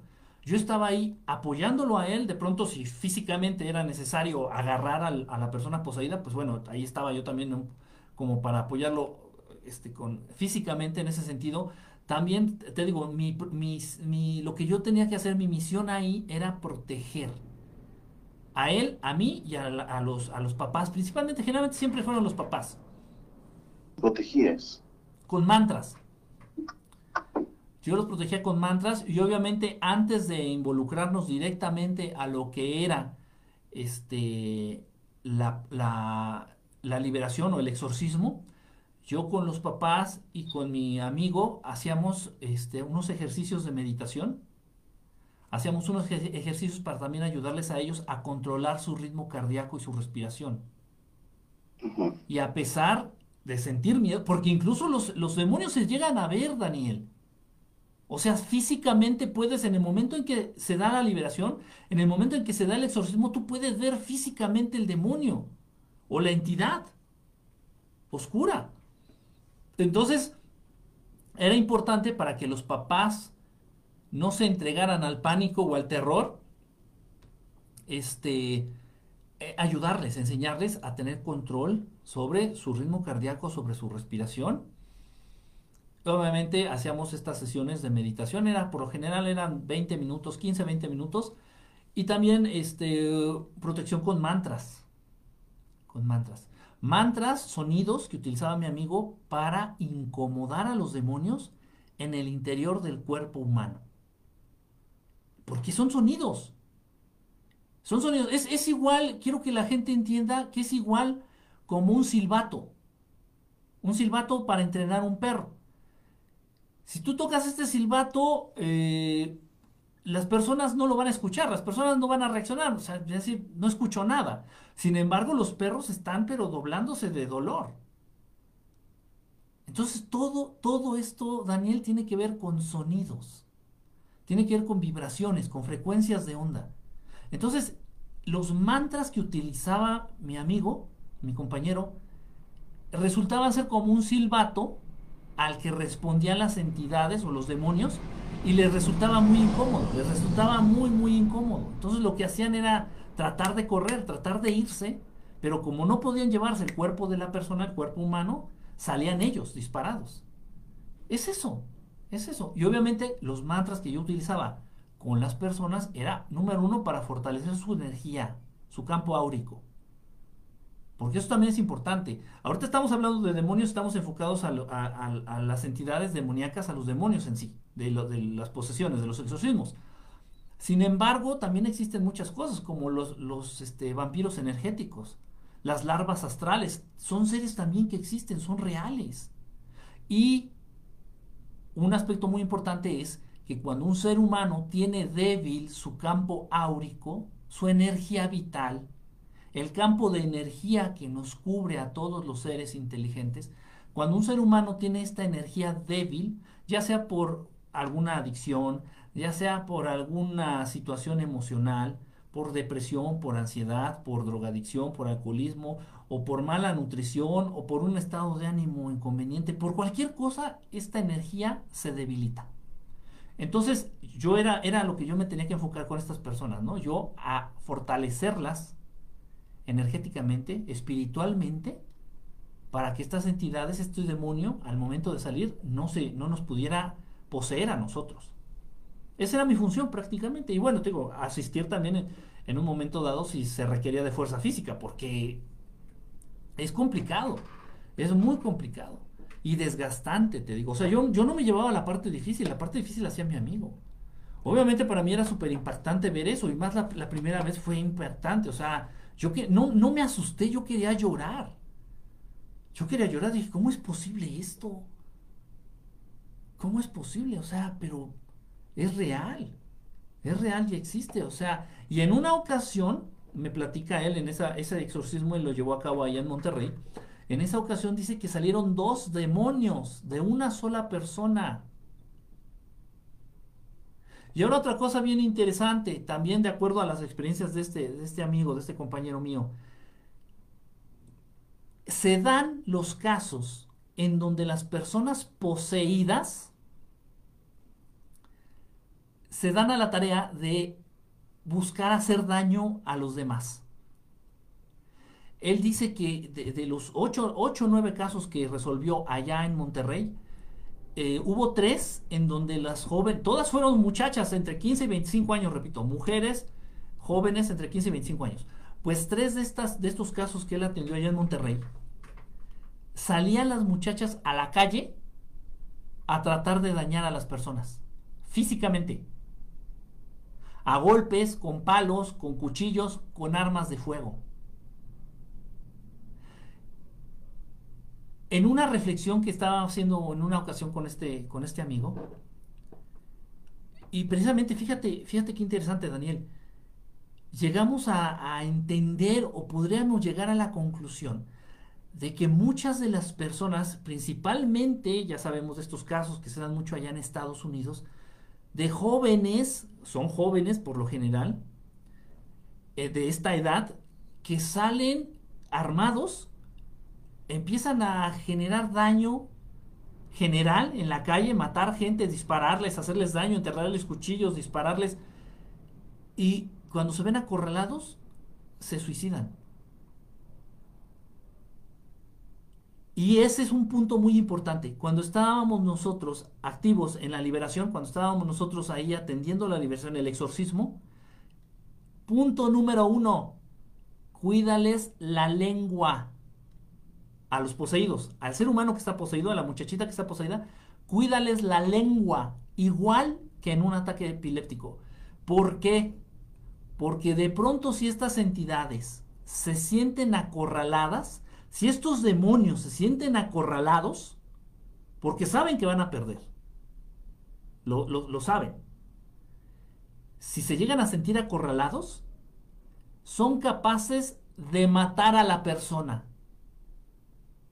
antes de salirse, antes de liberarse. Entonces lo que hacen es, la única manera en que se puede autoasesinar o automatar, auto, suicidarse una persona es mordiéndose la lengua para morir desangrado. Entonces todos estos son detalles importantes, ¿no? Obviamente pues ya las personas que tienen experiencia en esto los conocen y los atienden. Pero entonces teníamos nosotros que llevar un palito como, como si fuera un ataque epiléptico. Teníamos que llevar un palo, un palo, bueno, no un palito, no, no crean que era un lápiz, era, algo más, más resistente. De hecho era un metal recubierto con, un, con una madera, era como bambú, una cosa así, era muy fuerte, era muy fuerte. Y se lo ponías en la, en la boca a la persona. A veces se lo teníamos que amarrar para que no pudiera morderse a la lengua, porque son capaces, estas entidades, estos demonios son capaces de asesinar a la persona antes de dejarla libre. Entonces, tenemos que proteger la lengua. ¿Para qué? Para que no se la mordieran y así la persona muriera desangrada teníamos que cuidarles las manos. Generalmente era por seguridad del, por seguridad del poseído y por seguridad nuestra.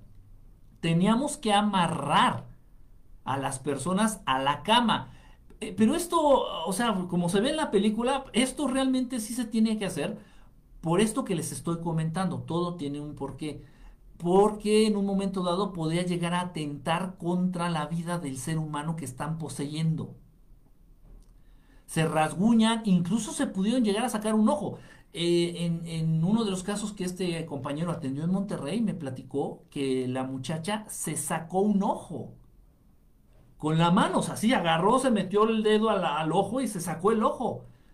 Entonces tuvieron que agarrar entre los papás, entonces él de ahí ya entendió que tenía que inmovilizar al poseído. Pero si te estoy diciendo que cuenta con una fuerza descomunal, Imagínate, imagínate las cosas que, tuvimos que vivir. O sea, es, es, muy fuerte, muy complicado. Se me hace, mira, y eso fue una crítica que, es una crítica que yo siempre he hecho, desde que tengo, tuve oportunidad de estar tan cerca de estas, de estos, de este tema, de esta situación, se me hace muy egoísta y hasta irresponsable por parte de la Iglesia Católica que mantengan el monopolio de los exorcismos.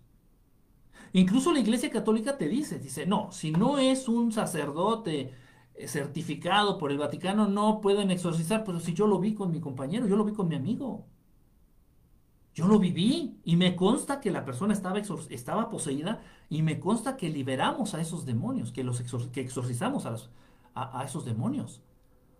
O, sea, este tema se tendría como que, vamos a decirlo así, se tendría como que liberar se tendría que, que, que este, hablar abiertamente. debería de dejar de ser tabú. ¿Por qué? Porque existe y porque es real. No vayamos lejos, Daniel. Hace, bueno, yo no tuve nada que ver, simplemente pues me enteré, ya sabes, pues por, por vivir en el mismo barrio. Pero simplemente hace unos meses se dio un caso ahí este, por el barrio en donde vivo.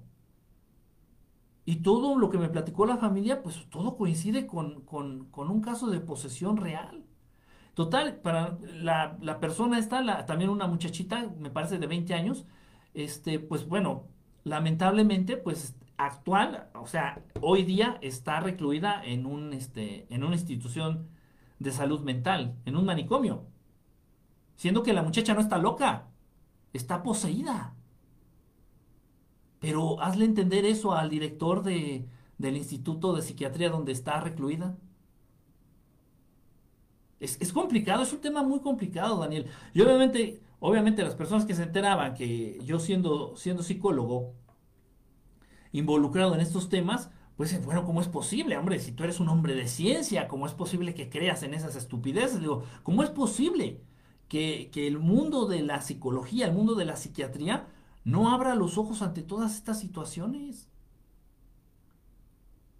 Es, es, es, es, de verdad, este, es triste, es triste porque uno tiene que estar preparado en muchos ámbitos.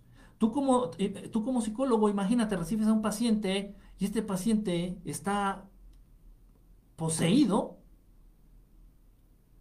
y, y- y- y- lo vas a mandar a recluir a una, a una institución de salud mental. ¿Y creen que con los electroshocks se va a liberar ese demonio? Es un tema, es un tema complicado, es un tema difícil, de verdad. O sea, y yo sí me encontré con muchas paradojas, yo me encontré con muchas, ah, muchas situaciones eh, contradictorias, dado, digo, por mi, por mi carrera, eh, pero son, pero no puedo negar que esto es real, no puedo negar que esto existe. Y, es un tema complicado, es un tema difícil. A final de cuentas, lo, lo mejor que podemos hacer es prevenir, prevenir. ¿Cómo? Pues ya lo mencionamos al inicio. Evitemos, evitemos involucrarnos en prácticas de hechicerías, evitemos involucrarnos en prácticas este, de santería, de trabajos, de magia negra, eh, no jueguen la Ouija, o sea, no es un juego. O sea, aparentemente ah, pues es la tabla, vamos a jugar con los primos. No es un juego. Son invocaciones. Muchas veces vas a abrir un portal que no vas a tener ni idea de cómo cerrarlo. Y en estas casas, precisamente ves que, que estábamos platicando de la atmósfera de los hogares, este, donde, donde habitaban, donde viven estas, donde viven estas personas poseídas. Pues la atmósfera de la casa cambia radicalmente precisamente porque previamente se dio la apertura de algún portal en ese domicilio, en esa casa. Y nadie se ha dado a la tarea de cerrar el portal. En una ocasión que fue precisamente la tercera, es, es que el tercer exorcismo fue el más fuerte, el que nos dejó pues más cicatrices psicológicas y físicas. Eh, en, ese, en ese exorcismo la familia tuvo la necesidad eh, de cambiarse de casa. Porque posterior al exorcismo, obviamente aquí ya mi amigo ya no se involucró. Teo quedó muy mal de este tercer exorcismo. Ahí fue, eh, realmente fui yo quien, quien estuvo asistiendo a la familia. Después de llevar a cabo este exorcismo, eh, la casa quedó encantada, vamos a decirlo así para que la gente me entienda. La casa quedó embrujada. Entonces, sí, la, la, la muchacha ya no estaba poseída, los, ni los familiares, ni sus papás, ni su hermano. Perfecto. Pero la casa quedó encantada. Eso, repito, debemos de tenerlo también bien en claro. No solamente las posesiones, no solamente ocurren en las personas o en los seres humanos. Puede existir un animal que esté poseído. Y de eso también nos llegaron reportes, pero no supimos qué hacer. O sea, el único consejo, el único consejo que le dio mi amigo es, ¿saben qué? Asesinen al animal. Pongan a dormir al, era un perro. Ajá, era un perro. Y dice, no, es que lo llevaron al veterinario, es que posiblemente tiene rabia. No, es que se volvió loco, es que se dio un golpe en la cabeza, le hicieron estudios de la cabeza. Era un perro muy fino, de una familia muy, muy adinerada, te imaginarás los cuidados a los que sometieron al perro. Y, bueno, le hicieron estudios carísimos, total, y no, no encontraron daño cerebral, no encontraron este, rabia, no encontraron algún tipo de bacteria o algún virus que estuviera afectando la conducta del animal. Y dicen que el perro daba mensajes con su pata. Le ponían, le ponían palabras. Esto, esto nos enteramos meramente por teléfono. ¿eh? Esto nunca asistimos al caso. Mi amigo no quiso ir porque no sabíamos qué hacer. ¿Cómo vamos a exorcitar a un perro? Sin embargo, se dio y mordió a todos los integrantes de la familia. Mordió a todos los integrantes de la familia, excepto a la jovencita que estaba involucrada en brujerías. Entonces, esta muchacha se involucró en, brujerías, sin querer abrió un portal, sale un demonio, sale una entidad demoníaca y posee al perro. Y se armó, se, olvídate, o sea, fue un, fue un, drama terrible. Fue un drama terrible. Y, obviamente, y el perro, repito, le ponían este, pedazos de papel con letras en el suelo y el perro te daba mensajes, te escribía palabras. Una, oh, y esto, no, esto, repito, todo esto fue caso a través del teléfono. Un caso real que nos estaban pidiendo que lo, que lo atendiéramos, que los ayudáramos. Este, pero, pero pues no, o sea, mi amigo no sabía qué hacer con un perro. Decía, no, no, no. Pero entonces esto es real, esto se puede dar. Se pueden poseer casas, se pueden poseer objetos, principalmente juguetes, juguetes antiguos o juguetes antropomórficos, o sea, con forma humana, muñecas, muñecos. Esto es real. Yo, ya, yo solo, yo por mi lado, me tocó ver un caso este, de una posesión de un muñeco aquí en Xochimilco, en la Ciudad de México. Y el muñeco se movía, Daniel. El muñeco se movía, el muñeco este, cambiaba de, de, postura, tú lo dejabas sentado. Ojo, y no decía, ay, regresabas a la media hora. No, tú veías cómo se movía el muñeco. Y el muñeco estaba extremadamente pesado. O sea, es, era uno de estos muñecos eh, nenuco, de estos que traen las, las niñas como bebés. Y el muñeco es de trapo. Sin embargo, el muñeco tenía un peso no menos de unos 10, 15 kilos, como si fuera un bebé real. Estaba muy pesado para lo que era, pero es de trapo. ¿Por qué? Y el muñeco se movía.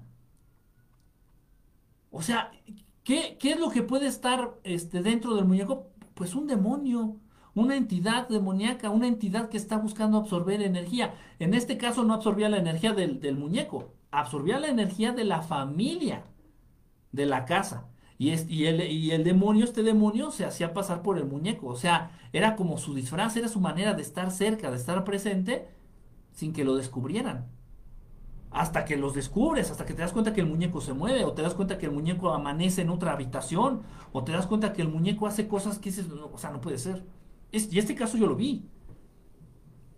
Los espejos, es muy común que los espejos también puedan estar, este, puedan estar poseídos, puedan traer la, la, presencia de algún demonio o de alguna entidad. Por eso es muy importante, no compren espejos usados, no compren espejos antiguos. Si van a, a comprar un espejo, siempre compren un espejo nuevo. Y ya si lo tienes en tu casa, no lo tengas en tu habitación. Y, y si puedes, en la noche, todos los espejos de tu casa, voltealos viendo hacia la pared. Que la parte reflejante vea hacia la pared. Son muchas cosas, Daniel. O sea, es, un tema muy, muy, muy, muy amplio, ¿eh? Muy amplio. Dicho, porque también se pueden exorcizar casas. Se pueden exorcizar casas. Eh, en una ocasión, esto ya fue por mi parte, eh, una casa en Tepoztlán, precisamente, aquí este, por Cuernavaca. Me habló esta persona, me dice, ¿sabes qué? Eh, tengo una casa en Tepoztlán no era una casa, es una mansión, es una, una, una residencia hermosa, ¿eh? grande, grande, grande. Y me dice, ¿sabes qué? Te conozco, te he visto, mucha gente me recomendó contigo, este, necesito que me ayudes. Le digo, ¿qué es lo que pasa? Me dice, es que la casa está poseída, está embrujada, está encantada. Le digo, ok, este, y me, fíjate la oferta, ¿eh? Me dijo, mira, yo ya no quiero esa casa, ya no me interesa. Si, la logras liberar de, de lo que tiene, te quedas con la casa. A ese nivel, ¿eh? Obviamente yo no, yo no lo iba a aceptar. O sea, incluso si pudiera yo, si lo hubiera podido liberar, no lo hubiera aceptado, por supuesto. Sin embargo, me llamó la atención.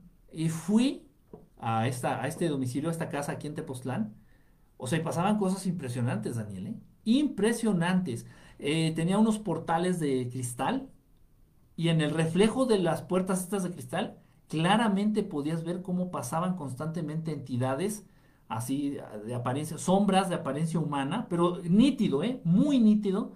Se estaban paseando así entidades que se reflejaban así en los vidrios de los portales, como si nada, como si nada. Este, de pronto por ahí traté de hacer algún tipo de ritual, traté de hacer algún tipo de, de liberación de la casa, este, no, y, uy, se, se puso la cosa muy fea. Se puso la cosa muy, muy, muy fea. Entonces no, ¿sabes qué? Sí, es más, y eso es real, ¿eh? Es más complicado liberar una casa, exorcizar una casa, que a una persona. Y hay muchísimos casos, acá en la Ciudad de México hay muchísimos casos que, que igual me han hablado o yo me, me he enterado de fábricas, Daniel, de terrenos grandes, de mansiones costosísimas, de empresas, de bodegas, que las personas, los dueños abandonan por cuestión, por cuestiones de, de- de que están encantados o que están embrujados, que están poseídas las, la- esas casas, esos lugares. Pues los- bueno, Enrique, perdona que te, que te interrumpa. De hecho, ya nos pasamos 20 minutos eh, y me están señalando aquí eh, los spots de gobierno, que ya te imaginarás qué pasa si no nos ponemos. No, no, no, claro. Por lo cual, eh, pues bueno, me gustaría de- agradecerte mucho que hayas estado con nosotros en este, en este programa. Como nos dimos cuenta, es un tema que no terminamos, un tema que está pendiente. Me gustaría saber cuándo estás dispuesto para continuar con este tema.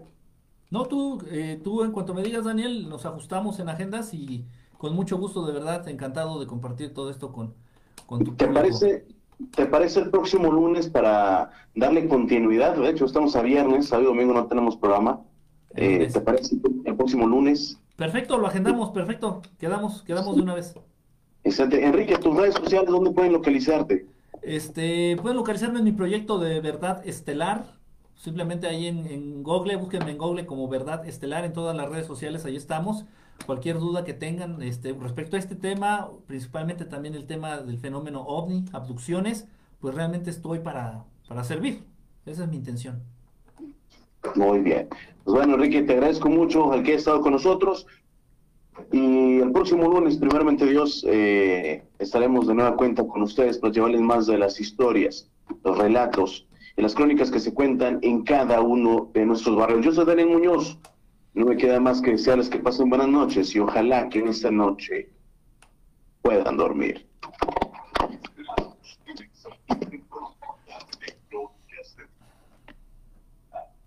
Dicen que pasaron muchas cosas en el, en el video, ¿eh? Aquí, aquí, aquí en, aquí en el estudio, se escuchó un zumbidito. Que no, No, es normal, aquí- o sea, yo nunca lo había escuchado. Se escuchó un aquí- raro. Aquí me están diciendo que se escuchan, que escucharon voces, susurros. Eh, ahí está el último dijeron que hallaron no sé quién pasar por la ventana. Ah. ¿no? Pues déjame, déjame, para empezar, déjame, me largo la, chingada de aquí. Déjame me largo la chingada de aquí y, y checo para Oh, checar la, la transmisión, ¿eh? Yo, yo que- yo que te quiero mandar un chamuco y no te dejas. No, no, ya quédate con ellos, estoy con chamucos. No, es que de hecho, eh, ya es que es de 9 a 11, Ajá. eh, ya son las 11.20, y yo dije, a la madre, ya me pasé. Yo ni cuenta, ¿eh? Yo. Sí, si no le corto el rollo, ahí le sigue. Sí, no, yo. Pero, no, pero, pero de hecho, eh, lo que me gustaría checar era ese tema que acabas de mencionar. Bueno, posesiones no en personas, sino en objetos. En casa, sí, en casa y en Sí, objetos. porque, porque eso es obvio. Por ejemplo, la, la muñeca de los Warren, la Anabel, esa está poseída Sí, por un demonio. sí, sí, sí. Ese, ese es el, que, el ejemplo, ejemplo más claro. Pero pues sí, para, para, ver eh, eh, si nos aventamos, tú me dices para hacer el banner. Sí, sí, claro, y- el, el lunes, si quieres el lunes, el mismo lunes, para darle continuidad, como dijiste. Sí, para, para, para no, para no poder dejar pasar mucho tiempo. Y sí, darle sí. como que exorcismos parte 2. Ándale, Va- ponle mejor posesiones. Ok. Sí, porque no, pues exorcizar una muñeca una casa está de la chingada, ¿eh? No, pues de que se puede, se puede, pero de que lo haga. Sí, el- está, está ca- De hecho, yo no he conocido un caso efectivo. No, no ¿eh? hay. No, no, No hay. Sí, por eso cuando me dicen, no, es que hay pedos, múdese. Pues, sí. Ya sabe que entonces déjeme guardo todo este chinchero y, y checo los videos. Si puedes checar también la transmisión, ¿eh? Para ver Sí, qué, sí, sí, ya me dio curiosidad. qué, qué- qué se ve para entre los dos, a ver qué sacamos y para ver si podemos tocar también parte de ese tema en otro programa. Ok, me late, sí estaría padre. Ahí Vale, lo checo ya entonces. Vale, cuídense, gracias. Sale, un abrazo, bye. Vale, igualmente.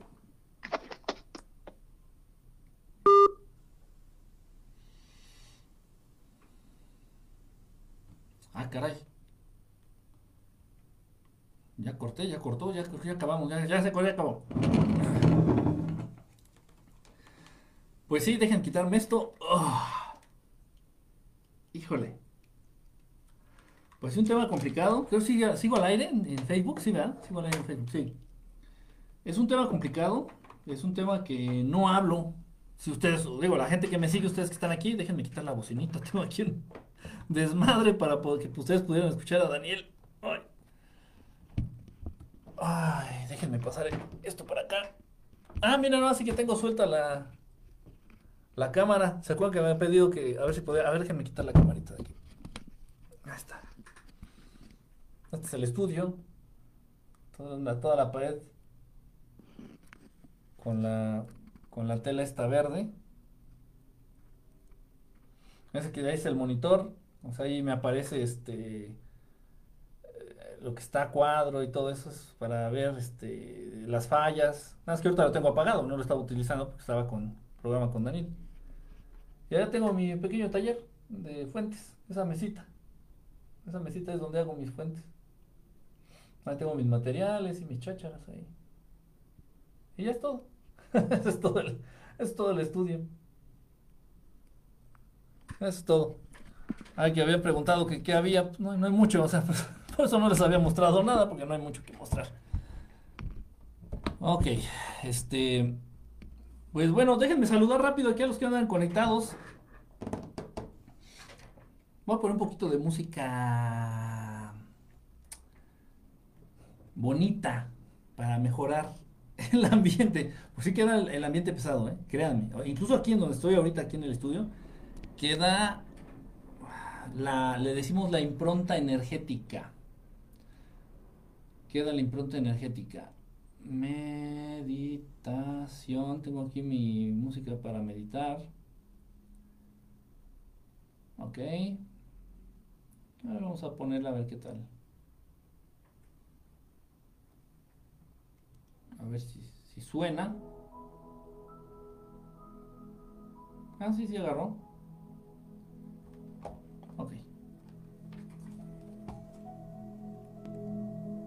Espera tantito.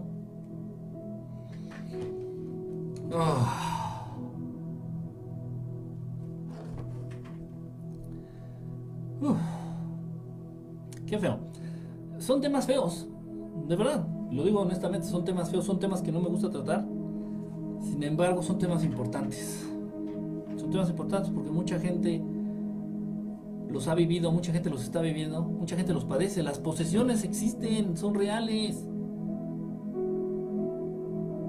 Como Charlie Forni, hola, Jason Mena, Gloria Granados, Ana BGI, Ernesto Samosa, Jonás Albert, Comando Brother Amelia, Obi-Wan. Ah, mamá, ¿quién anda por acá? Pris Sasagari, la reina de las transmisiones, ya llegó. Bueno, no, no sé a qué hora llegó. Aquí está. Dice. ¿Quién más anda por acá? Amelia, ya te saludé. Silvina, ¿cómo estás, Silvina? Un abrazo. Yarco Rey, saludos. Miguel. Miguel, Miguel Muñoz Reyes. Miguel Muñoz Reyes. Saludos, Miguel. Iván Martínez. A todos, a todos que no puedo ver los mensajes desde el inicio. Pero saludos a todos los que están conectados, a todos los que se conectaron. Son temas fuertes, pero tienen que hablar. Sí, exactamente. Procuro no hablarlos generalmente, procuro no hablarlos. Pero bueno, eh, vale la pena. Y también por el por el corte de programa que maneja este Daniel. Se presta. Se presta. eh, su público también es un público interesado en estos temas, este, pero hay que, hay que hablarlos, no con morbo, sino para aprender y para evitar involucrarnos en esos temas. La que sube videos y transmite de lunes a viernes por YouTube. ¿Ah? ¿Cómo? Saludos, Marta Duarte, ¿cómo estás? Felipe Tavera, Antrazo, vimos una gran luz por momentos en el estudio. Sí, sí, yo estaba pidiendo este. Protección. Que me cubran. Que me cubran. Que me abracen, que me apapachen y que me protejan.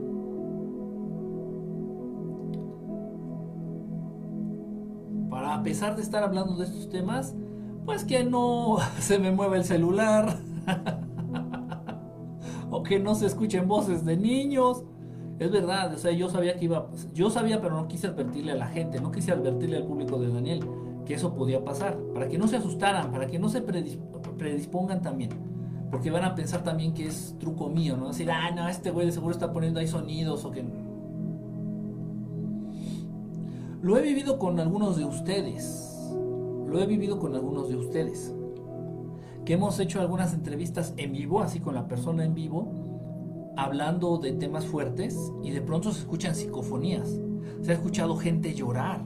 Tengo los videos, tengo el video ahí en YouTube, búsquenlo. Psicofonías, así se llama el video. O sea, y pinche susto. Se imagina estar hablando y de pronto escuchar a alguien llorar o a alguien quejarse. ¿Qué pedo? Y está solo. No mames. Sí pasa, pero obviamente no quise sugestionar a nadie, no quise... Sin embargo, las personas escucharon, escucharon este, estos, este, estas voces, estos ruidos. Eso ya es jazz.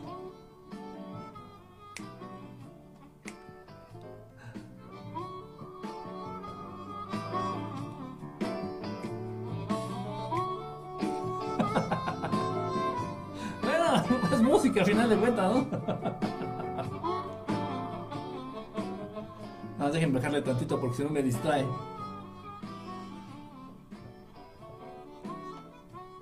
Total, entonces, pero sí, yo hablando de esto precisamente para evitarme yo contaminar, porque no, puedo darme el lujo de contaminarme, porque constantemente tengo que estar apoyando o ayudando a, personas.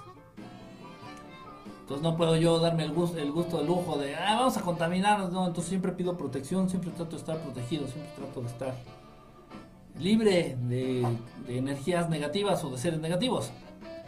Dice, vimos una gran luz por momentos. Sí, ¿cómo te ayudaron los seres estelares en este tema del exorcismo? Pues yo les pedí ayuda a ellos. Que nos protegieran, que nos cubrieran.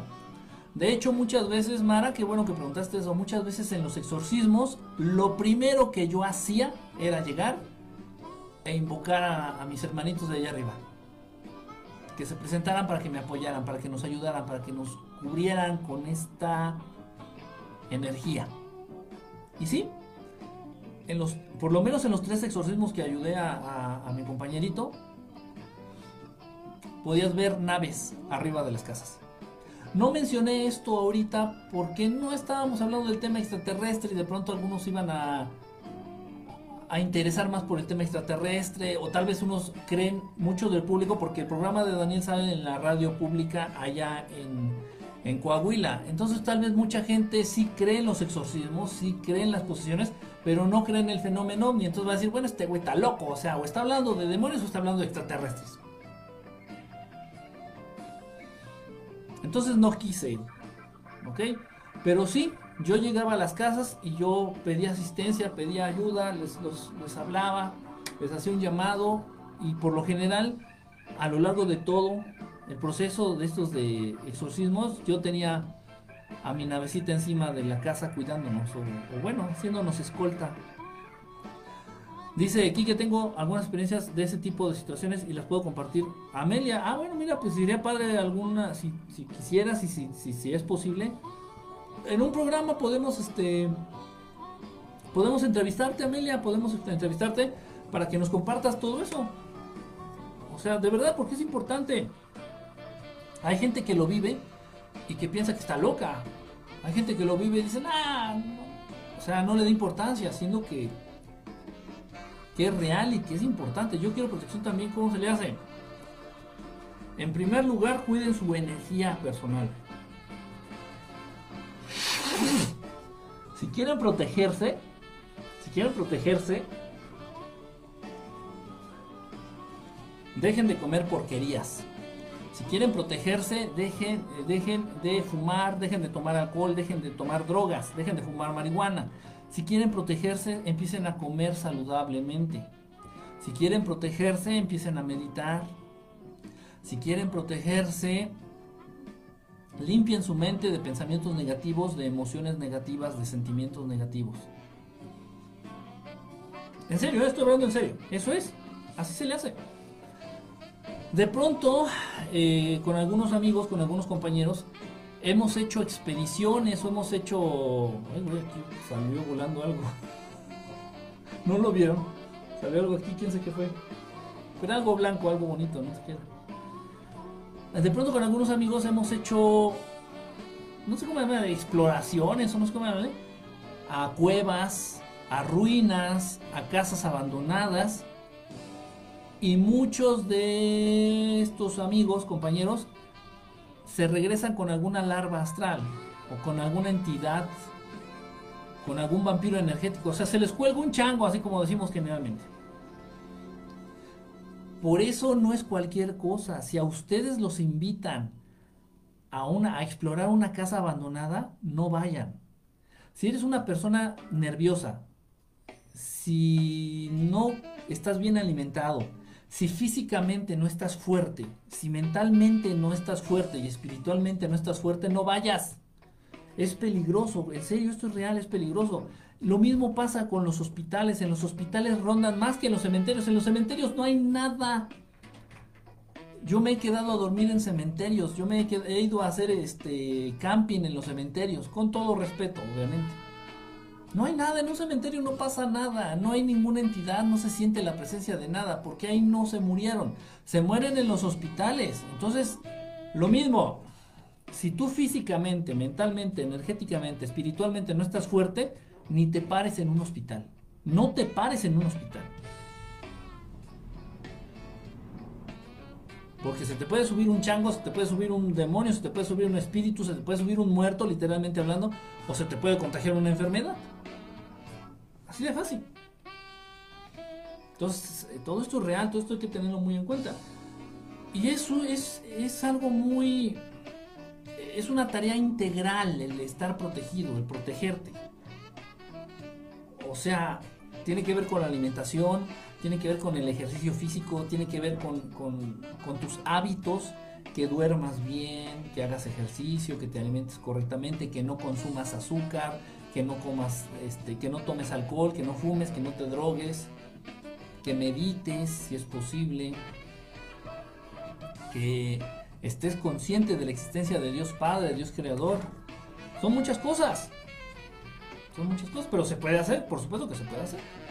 Dice, yo no escuché nada de nada por aquí, solo unos sonidos. Aquí, aquí en el estudio se escuchó algo. No sé si ustedes escucharon, se escuchaba algo raro, nunca lo había escuchado. Nunca, y el teléfono no era, porque el teléfono lo estaba usando para comunicarme con Daniel. No sé qué fue, pero sí lo escuché, estoy seguro. Voy a ver la, la retransmisión para ver, quizá qué fue, no sé qué fue. ¿Cómo te das cuenta cuando algo anda mal?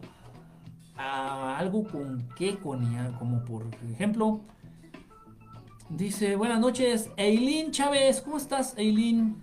Eso lo recuerdo del Pelco, con el doctor Chunga, en una entrevista que hicimos con, eh, con, este, con este amigo, eh, no me acuerdo exactamente de qué estábamos hablando, estábamos hablando de un tema fuerte, estábamos hablando de reptilianos, creo, estábamos hablando de abducciones, de algo así medio fuerte, y estaba la llamada en vivo, y, se, yo, yo también lo empecé a escuchar, el lamento y el llanto de alguien, pero así literal, está la grabación, ahí está en el en YouTube, en el video que les digo de psicofonías. Y esa, bueno, esa fue una de las famosas. Se han dado muchas, muchas, muchas, muchas, muchas. En alguna ocasión estaba yo en un programa de radio. No sé si les he platicado esto, creo que no. En una ocasión estaba yo en un programa de radio en MBS, aquí en la Ciudad de México. Y me empezaron a preguntar, salió el tema, ni me acuerdo cuál era el, tema del- del- de la entrevista o del programa. Entonces salió el tema que a dónde van las almas que mueren. Ajá. ¿Qué pasa cuando, cuando mueres? Eh, ya saben, el- la dimensión astral, todo esto, todo esto. Entonces empezamos a hablar del tema. Y tú cuando hablas de algo lo invocas, eso es cierto. Tus palabras tienen poder. Tus frases, tus palabras, tus pensamientos, tus intenciones tienen poder. Entonces, si empezamos a hablar del mundo astral, estamos abriendo un portal, ustedes no lo ven ni lo sienten. Tal vez algunos de ustedes sí. Pero si yo empiezo a hablar del plano astral, voy a abrir un portal. Incluso se puede llegar a ver este portal. Que conecta con el plano astral. Porque lo estoy mencionando. No es porque nosotros seamos Dios, nosotros somos una parte de Dios. La manera en que Dios Padre, Dios Creador, el Padre del Maestro Jesús, el Padre de todos nosotros, crea es a partir de la idea decreto. Entonces, si Dios Padre quiere aparecer una manzana, Dios solamente tiene que pensar en la manzana y decir manzana y la manzana va a aparecer. Pero ese poder, esa, esa capacidad, no, no es poder, porque no somos hombres X, no somos los X-Men. Esa capacidad se encuentra en cada uno de nosotros. Aunque no lo veas, aunque no lo detectes, si tú todo el día estás pensando en enfermedad, si todo el día estás pensando en enfermedad y todo el día estás diciendo, este, no sé, diarrea, diarrea, diarrea, estás pensando, dices, no, es que no como eso porque me da diarrea, no, es que no, es que no puedo comer tal porque me da diarrea, Ay, es que si me duermo tarde me da diarrea, si todo el pinche día estás diciendo la palabra diarrea y traes el concepto de diarrea en la mente, te va a dar diarrea. Es la misma capacidad creativa que tiene Dios Padre que nos ha heredado a todos los seres inteligentes, a todos. Entonces, si yo empiezo a hablar del plano astral, se abren portales. Si yo ahorita me enfoco en el tema del plano astral, de la dimensión astral, voy a abrir una, una ventanita, un portal que nos va a conectar con el plano astral. Y es posible que alguna entidad del plano astral se manifieste. Es real. Entonces estábamos en ese programa ahí de radio, empezamos a hablar de la dimensión astral, a dónde van las almas cuando la muerte, la, la vida física se termina, y se empezaron a escuchar muchas voces distintas diciendo ayuda, ayuda, en la madre. Salieron, salieron corriendo cagados de miedo, los, los locutores del programa salieron corriendo cagados de miedo porque se escuchaba ahí en la cabina y se escuchó en la transmisión, en el programa. O sea, el, el- público escuchó estas, estas, es- estos, estas quejas o estos, estos lamentos. Literal se escuchaba así, ayuda, con voz de hombre, con voz de viejito, con voz de niño, con voz de mujer, distintas voces y todos diciendo ayuda. Entonces, ¿Qué pedo? Es normal. Estamos hablando del plano astral, estamos hablando de, de los no vivos, estamos hablando de espíritus de muertos. Pues es normal, los estás invocando, es lo que pasa el día del- de muertos. Ahorita que viene el día de muertos aquí en México, el, el día de los santos difuntos, de los fieles difuntos, al estar pensando en nuestros muertos, al estar pensando en los espíritus, al estar pensando en los no vivos, ellos se manifiestan. Esto es real, esto existe, esto es en serio, así pasa. Así pasa. Entonces, hablar de estos temas es complicadito, es complicadito, precisamente por esa misma razón. Vamos a seguir leyendo, dice, buenas noches, eh, todos hemos experimentado lo paranormal, pero solo unos pocos lo aceptamos así. Todo el mundo lo experimentamos, mi querido Ernesto, pero pocos se dan cuenta. En serio. Poca gente lo, lo- lo reconoce, dice, ah, chinga, ¿esto qué es? Les pasa de largo, así como que, ah, no fue nada, no fue nada. Es como una manera de protegerse, ¿no? De protegerse. La música está como para echarme una chela, pero pues no tengo. Necesitamos uno o dos cuencos. Buena música, éxitos estelares. Deja la música. Sí, ahí está la musiquita.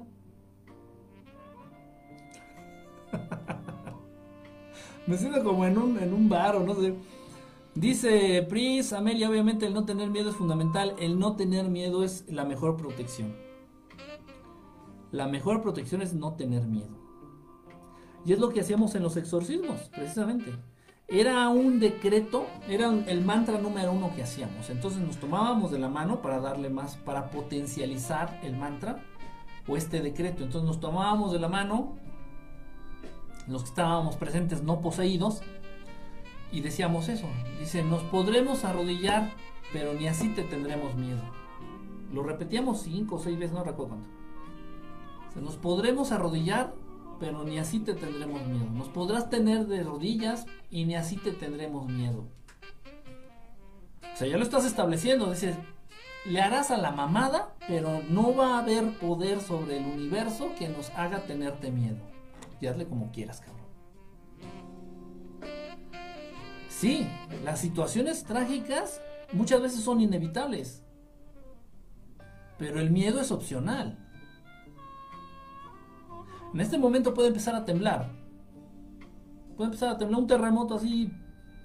No terrible, pero no ligerito. Puede empezar a temblar. Eso no lo podemos evitar, no lo podemos predecir. Lo que está en control de nosotros es sentir miedo, sentir pánico o mantener el control y la calma.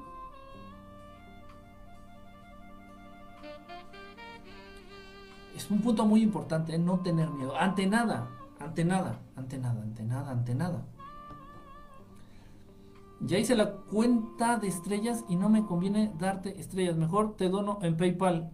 Eh, pues, es este. Cada. Uh, déjame más o menos uh, sacar rápido. Si es una estrella, es un centavo. Cada 100 estrellas es un dólar. Entiendo, sí, ¿no? Cada 100 estrellas es un dólar. Algo así. Algo así. Kike, ¿recuerdas en Periscope que en una llamada al que llamabas el se filtraron psicofonías? Sí, ese es, ese es el mismo que estaba comentándonos esta, esta Pris. E, es, la misma, la misma, es el mismo caso. Pues digo, pero se han dado más, ahí están. En una ocasión me invitaron a un programa no me, no me acuerdo dónde fue o con quién, perdón. Pero también lo metí ahí en el video de psicofonías en YouTube. Una vez me invitaron a un programa y estábamos hablando de naves, pero también era un tema medio complicado. Y entonces estoy hablando de naves y se escucha clarito de fondo el ruido que hacen estas naves. Digo, y me consta, digo, yo sé que ese ruido es el que hacen porque yo he visto en vivo esas naves y las he escuchado en vivo yo me quedé súper sorprendido. Dije, ¿qué, pido ese ruido? ¿Qué? Sí, han pasado muchas cosas raras. Así Dice, ¿y qué tiene que ver los extraterrestres con el fenómeno paranormal? Todo. Todo, todo. O sea, de hecho, no hay una línea que divida. ¿eh? Hasta aquí es fenómeno paranormal, hasta aquí es fenómeno extraterrestre. Si ustedes son investigadores, si ustedes son, bueno, no investigadores, ahí sí suena muy si ustedes les gustan estos temas, paranormal, extraterrestre, todo esto, no hay una, y ya llega el, momento en el que entiendes que no hay una línea divisoria. La carrera de Alan Kardec como el primer mejor espiritista, el primero y el mejor espiritista que ha existido, Alan Kardec llegó a hacer contacto según él, con espíritus. Pero de acuerdo a lo que yo he podido leer e investigar de los casos de Alan Kardec, estoy plenamente seguro que muchas veces Alan Kardec llegó a contactar no con espíritus, sino con extraterrestres. Porque es casi lo mismo. Si tú contactas con un espíritu, este espíritu te puede mandar escritura automática. O sea, te puede mandar un mensaje, haz de cuenta. No tengo una, una, pinche hojita. Ah, por ejemplo, aquí. Mi cuaderno de Goku. Por ejemplo, si yo contacto, hago contacto, conexión con un espíritu, este espíritu se puede llegar a manifestar a través de escritura automática. O sea, yo le otorgo el poder de mi mano y control de mi mano y él va a empezar a mandarme palabras, letras así y yo voy a escribir incluso con los ojos cerrados, simplemente tengo que relajar la mano y se van a escribir palabras. Esa es escritura automática, pero también muchos extraterrestres, muchos hermanos del espacio, te pueden llegar a dar mensajes a través del fenómeno de la escritura en automático. Eso le pasaba mucho, por ejemplo, a Sixto Paz, cuando todavía Sixto Paz era un verdadero contactado. Eso le pasaba mucho a Sixto Paz.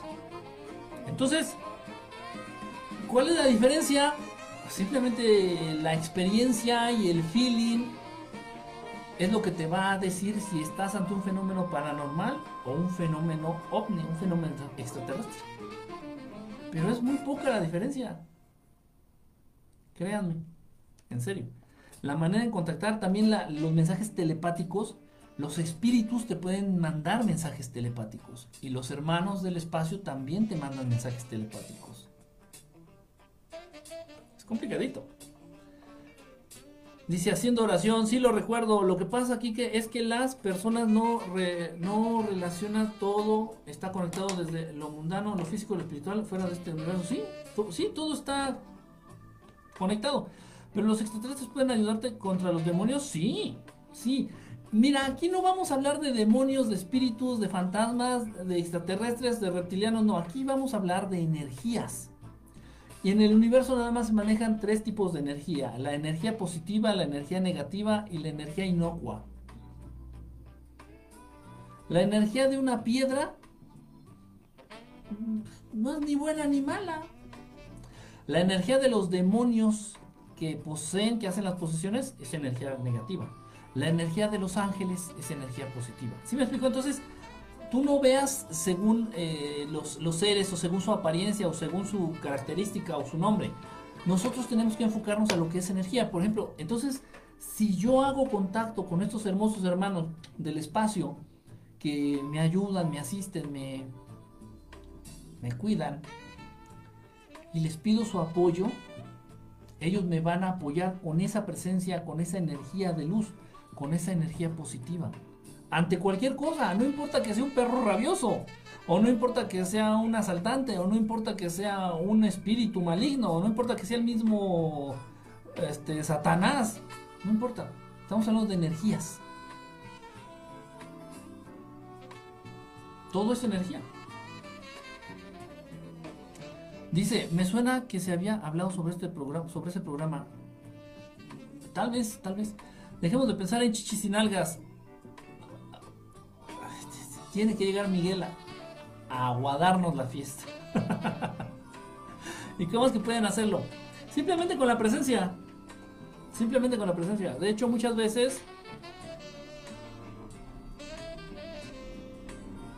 si alguien está vibrando en frecuencias muy altas, o sea, si alguien está muy apegado al amor, al amor, si alguien está muy conectado con la luz, si alguien está muy, muy, muy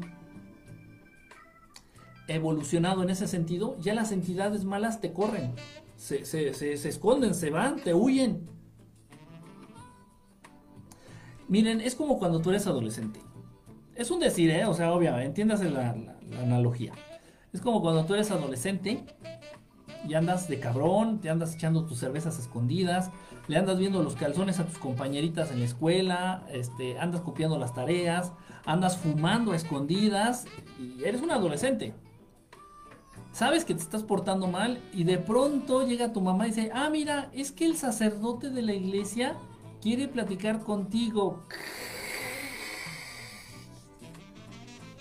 dices, no, no me lo traigas, no, no, no. es un decir, ¿no? Supongamos que es un sacerdote bueno, es un sacerdote con verdadera vocación. Entonces dices, no, no, no quiero ni verlo. No, no quiero. Así más o menos.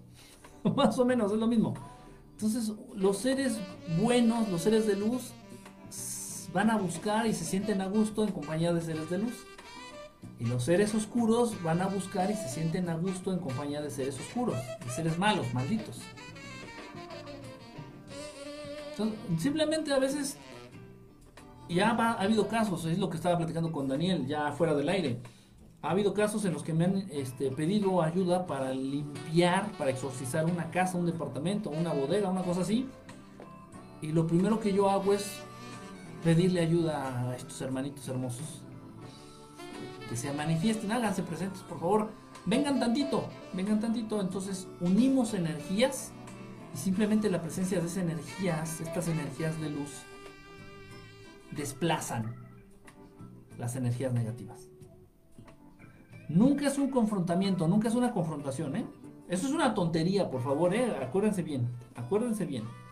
Nunca vamos a enfrentar a un ser oscuro, nunca, nunca, nunca. Ni a un ratero, ni a un violador, ni a un defraudador, ni a un abogado, ni a un político. Nunca, nunca los vamos a enfrentar de manera directa. Nunca, nunca, nunca. Eso es una estupidez.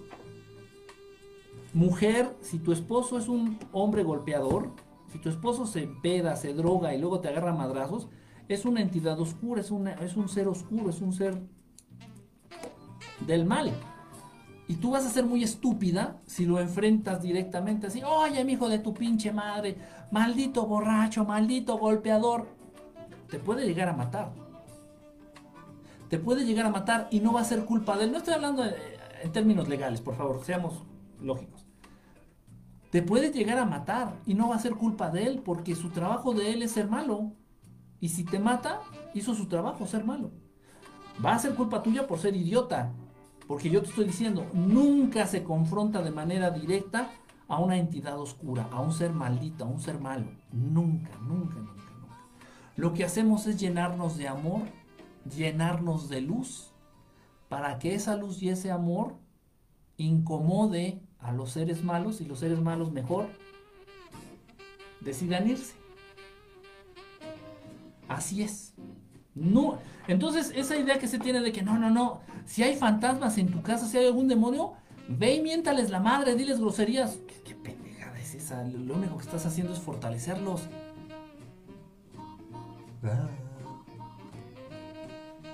Es difícil dejar de hacer. A mí me han manifestado entidades oscuras en dos ocasiones que recuerdo muy bien qué pudiera significar. Tal vez te querían asustar, generalmente cuando se manifiestan así que los puedes ver así tan claramente, generalmente tratan de asustarte. Generalmente tratan de alejarte de algo, de alguna decisión que estás por tomar. De alguna decisión de luz, de alguna decisión buena para ti. Tratan de asustarte, tratan de, de confundirte. Dice, ah, está difícil sacar ese demonio. Yo antes tocaba música en los bares y se te pegan los changos. Si en un bar en un hotel de paso, en un putero, en un table dance. Hay un montón, un montón de entidades oscuras, de larvas astrales, de vampiros energéticos. O abriste portales y se te pegaron, o tienes luz y dones y te buscan porque quieren tu energía. Yo escuché ese sonido que dices, sí, se oyó como un piquirito, así como un o no sé cómo, bien raro. Nunca lo había escuchado aquí en el estudio. Nunca había escuchado ese sonido. O sea, fue para mí fue muy notorio. O sea, ¿quién sabe qué fue? Sí lo escuché cuando se burlaron de risa, a rato se oye en la repetición. A ese me refiero. Hola, Gen Alba, ¿cómo andas, brother? Hay personas con ese don, eh, cuando mencioné hace mucho rato en el grupo, mi mamá veía gente muerta. Sí, es posible. O sea, no es cotorreo, ¿eh? No, no o sea, no es, estamos cotorreando de la película del sexto sentido. También este, cuentan, cuenta mi familia, que la tatarabuela, fíjense, ¿eh? cuenta la familia por parte de mi madre, que la tatarabuela, por parte de mi madre, veía muertos.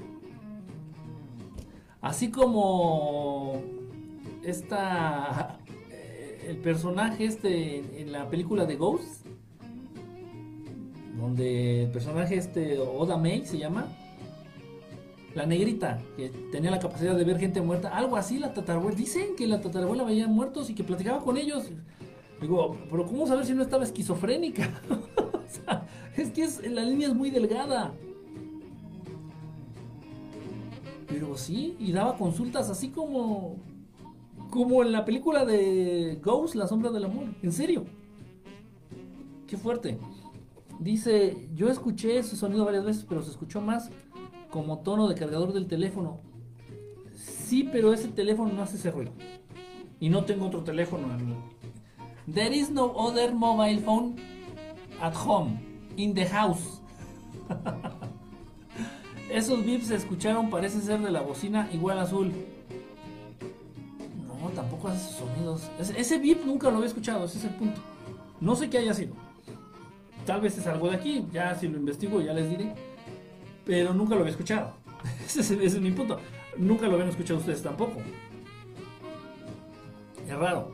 Buenas noches. Una pregunta. ¿Qué mantra nos recomienda para aumentar nuestro campo áurico? La mejor, el mejor mantra que pueden hacer para aumentar el campo áurico es el de AOM. El OM, el que el más famoso.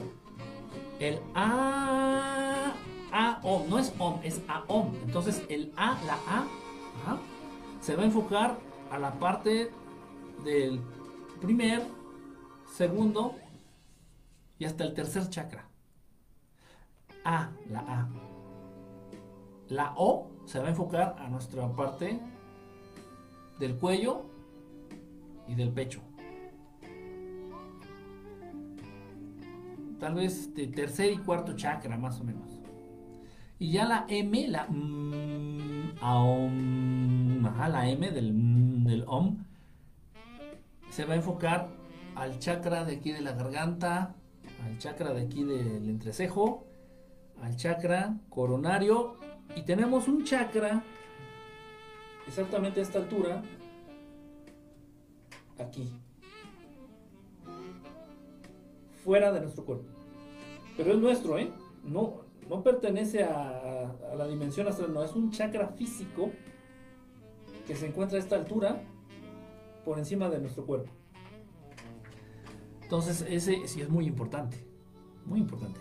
Entonces, este, es el mejor, puedes este, equilibrar la energía en todos los chakras, todas las células de tu cuerpo reciben la vibración de, esta, de este mantra y es muy bueno porque al final de cuentas Aum significa paz, Aum significa amor.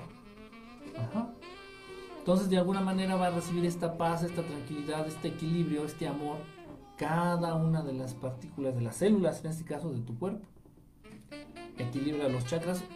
A hacerlo, hacerlo aún, aún. Si quieren primero hacer la A, luego hacer la O, luego hacer la M. Así es muy efectivo, extremadamente efectivo. Dice, oye, eh, ¿sabe que me pareció oír algo parecido? Pensé que era el cargador del vato del radio. No, no, no. No, no fue de, Daniel. Yo tenía todos los sonidos del, de la cabina de Daniel aquí en... Por eso me puse los audífonos. Y no, no, no, no fue ahí. Fue aquí, fue aquí. Ah, la música se escucha aquí en los audífonos. Fijado. Bueno, ¿qué dice acá? Es cierto, te predispones como sucede con los placebos. Exactamente, cuando me pasaron esos sucesos tenía 18 más o menos y no tenía idea de la espiritualidad. Te espantas y no saber qué hacer. Sí, sí, sí, te espantas las primeras veces. Por eso huele feo esos lugares embrujados, todos cagados. Sí, güey. Generalmente todos los seres oscuros desprenden un aroma feo. Si ustedes están en una casa abandonada, si ustedes están en una bodega abandonada, en un edificio abandonado, y de pronto sienten una sensación de frío y un olor parecido al de orines de gato, miados de gato, es casi seguro que hay entidades oscuras. Espíritus, demonios, extraterrestres, no sé qué vaya, pero segura, seguro, seguro hay entidades oscuras ahí. Por eso el tener gatos no es malo, ¿eh? No, no estoy, digo, yo estoy en contra de tener mascotas, punto. Pero hablando a nivel, este, hablando en el sentido espiritual, energético, el tener gatos es muy, muy demandante. El tener gatos es muy comprometedor, porque si tu casa o tu departamento o el lugar en donde tienes al gato, por razones obvias, empieza a oler a los miados, a los orines del gato, es un imán fuertísimo para entidades oscuras. ¿eh? El olor de la orina, de la urea de la orina, principalmente de los gatos, es un imán que atrae entidades oscuras. ¿eh? Por eso se da mucho el caso, y hasta en los Simpsons hacen burla de esto, por eso se da mucho el caso de mujeres generalmente solteras, solas, ya pasaditos de los 40, que viven con gatos no se vuelven locas, sino que la presencia de estos gatos, el aroma de estos gatos, incentiva o llama o atrae la presencia de entidades y generalmente estas mujeres son poseídas. Pero como viven solas, solamente con los gatos, pues, no hay ni quien se dé cuenta. Y así viven. Ese es el origen de, de- de- esta, de este estigma de, de la mujer este, solterona, loca, este, que vive con gatos. Ese es, ese es el origen del estigma. Entonces sí es como muy este para pensarse dos veces el tener gatos. Tienes que ser muy una persona muy limpia, muy muy muy limpia, este muy exagerado en la limpieza para evitar ese olor. El olor de, del- de los orines del gato. Dice, si lo hablas o mencionas así, los invocas de cualquier cosa, sí. Aquí en Cuba no puedes hablar de eso porque te dan por loco. Eh, es complicado. Fíjate que en Cuba lo que yo pude aprender mucho es de santería. En Cuba la santería es impresionante y mucha gente cree en la santería. Obviamente porque existe, ¿eh? o sea, no estoy diciendo que no existe, existe, es real. Pero sí, hablaba de pronto de ovnis. No, como que no es un tema que te acepten muy fácil. Ah, en Cuba, es verdad, es verdad. Correcto, son señales de que hay demonios. Por eso es lo que te va fortaleciendo el espíritu. Entonces voy a hablar de chicas jóvenes y desnudas. pues sí funciona. Bueno, te iba a comentar algo, pero luego, luego, no viene el caso, luego te lo, luego lo comento. Desde que yo te encontré, yo volví vuelto a ver y conectarme con seres de luz que yo los vivía desde niñita. Por eso doy gracias de haberte encontrado, Jesús y mis seres de luz nuevamente día a día más y más estoy conectada. Por eso ahora yo me di cuenta, en serio, lo digo que tú eres un alma de luz muy protegido y muy ancestral. Mira, no estoy diciendo que lo haga yo, ¿eh? Ojo, no estoy diciendo que se haga yo. Lo que pasa es que de pronto con estos temas que yo hablo, la gente, ustedes, empiezan a generar conciencia de todo esto. Y si ya lo viviste, como tu caso, Anita, revivirlo es muy fácil. Pero hay gente que no ha vivido nada. Y dice, ¿será cierto? Este güey será. ¿Sí estará hablando verdades? ¿Estará diciendo la verdad? ¿Está loco? ¿Se droga? ¿Está psicótico? Por lo menos queda la duda. Y si eres una persona de mente abierta, si eres un alma vieja, si eres curioso o curiosa, vas a empezar a generar conciencia de estos temas y vas a empezar a vivirlos. O sea, puede ser que veas tu primer avistamiento ovni, puede ser que vuelvas a contactar con estos seres de luz, puede ser que vuelvas a, a experimentar la presencia de tus ángeles. ¿Sí me explicó? Dice, bueno, espero que me entiendan, gracias infinitas. No, no, gracias a ti, este, Anita, gracias, gracias. Obi-Wan, ya no puedes hablar de nada. Saludos de Tampico, saludos José Manolo. Ahora completo porque siempre he sentido feo ir a un hospital. Sí, sí es una carga negativa, una carga de energías negativas en un hospital terrible. Gente sufriendo, gente que, bueno, lamentablemente a veces fallece. O sea, y te mueres en los hospitales, no te mueres en el cementerio, te mueres en los hospitales. En los hospitales hay un montón de cargas negativas terribles. O sea, tendríamos de verdad, tendría que haber una, un, un equipo especializado para ir a hacer limpias energéticas en los hospitales. Una vez por semana, por lo menos. Dice, si estás enfermo te atacará el miedo. Uno tiene la decisión de sentir el manejo de las emociones y la madurez espiritual. Sí, sí, sí. Lamentablemente es una isla en la que se practican muchos rituales oscuros, por eso un pueblo sometido, pero todo cubre de la divina. Tres hijos de la creación de Dios, te protejan. Muchas de las religiones populares que se practican aquí son oscuras. Sí, eso sí, sí es cierto. Este, gracias a Dios Padre que no me involucrada en ninguna. Haces muy bien, Ernesto, de verdad haces muy bien, ¿eh? Y que es difícil, brother, porque yo vi, este, pues que es fácil caer. Es fácil caer, como es tan común, relativamente es fácil caer en eso. No hay nada, ¿no? Como estar con estar, estar con el poderoso. Estar con el creador.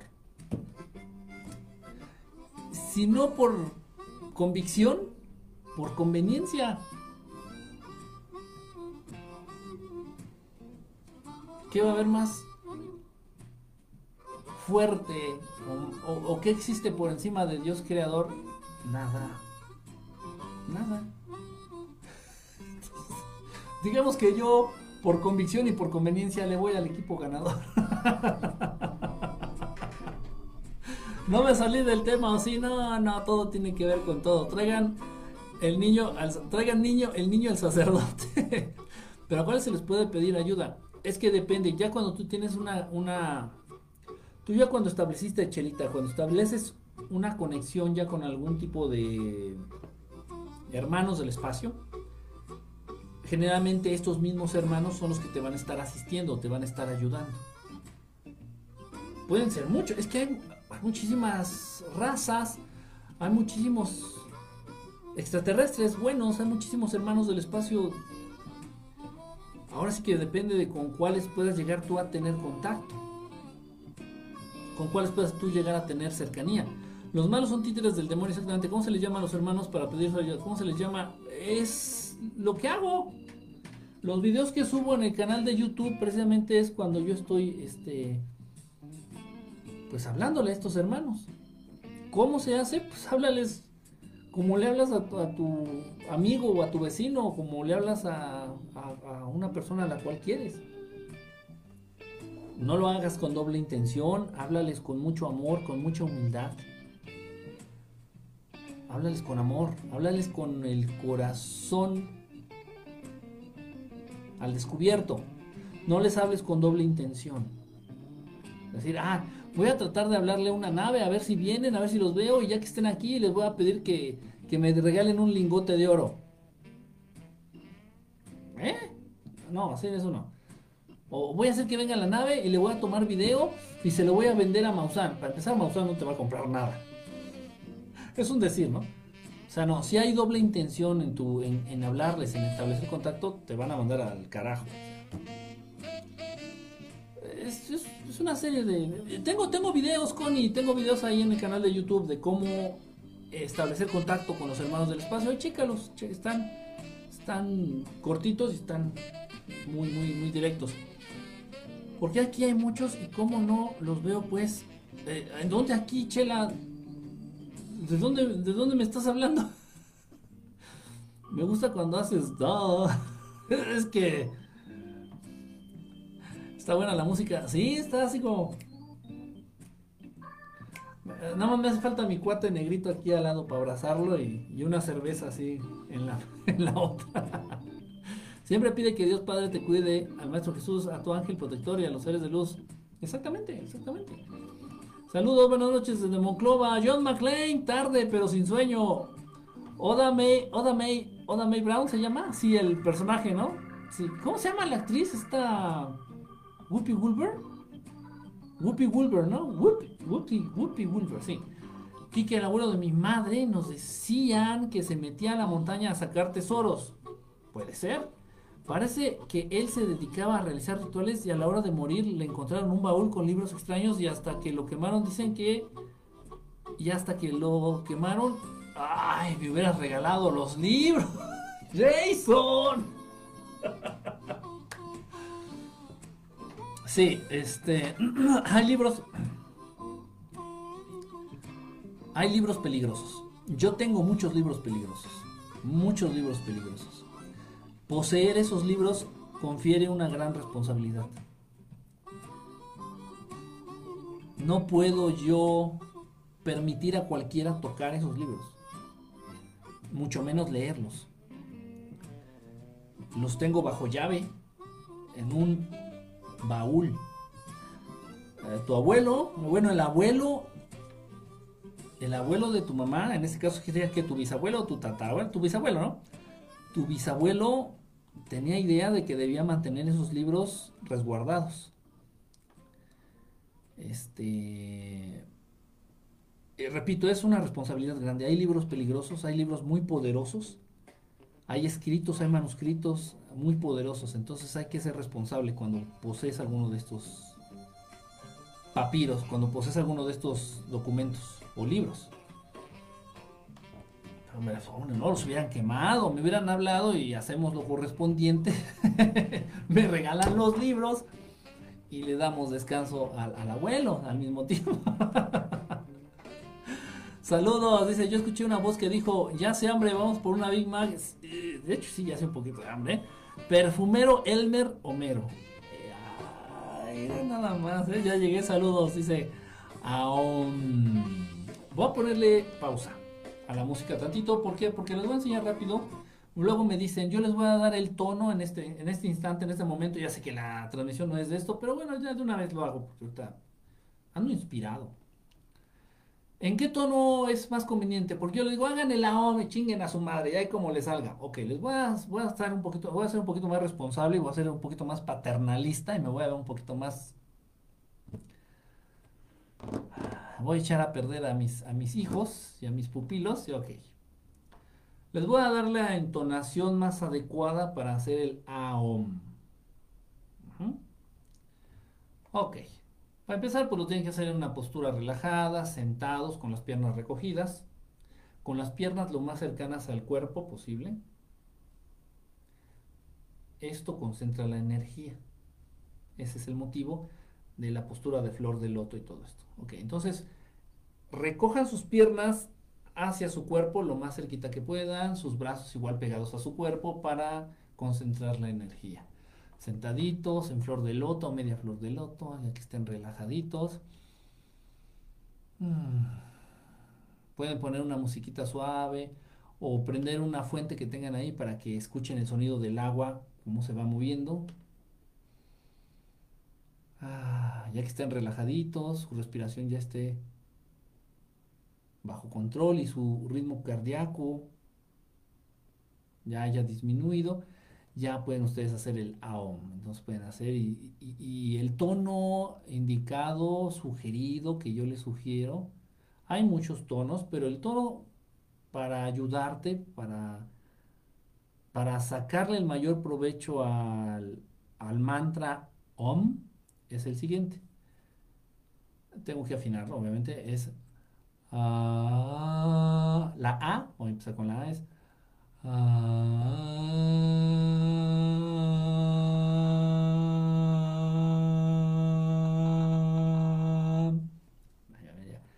Bueno, puedes volver a repetir este video y tratar de imitar ese tono lo más parecido que puedas. Lo más parecido que puedas. Ese es el tono que yo recomiendo, en el que le vas a sacar pro- más provecho al mantra en general. Ah, ahora la O es similar. Es. U.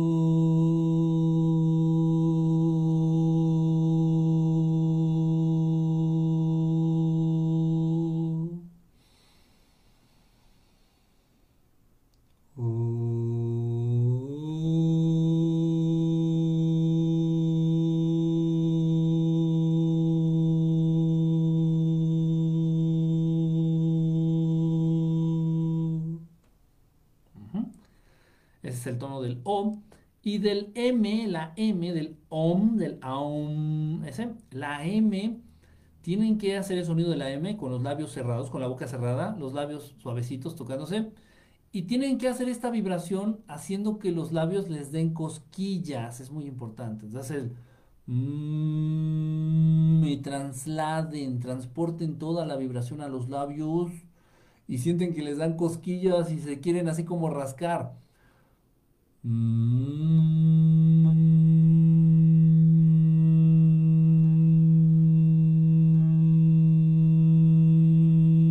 Se siente chistoso.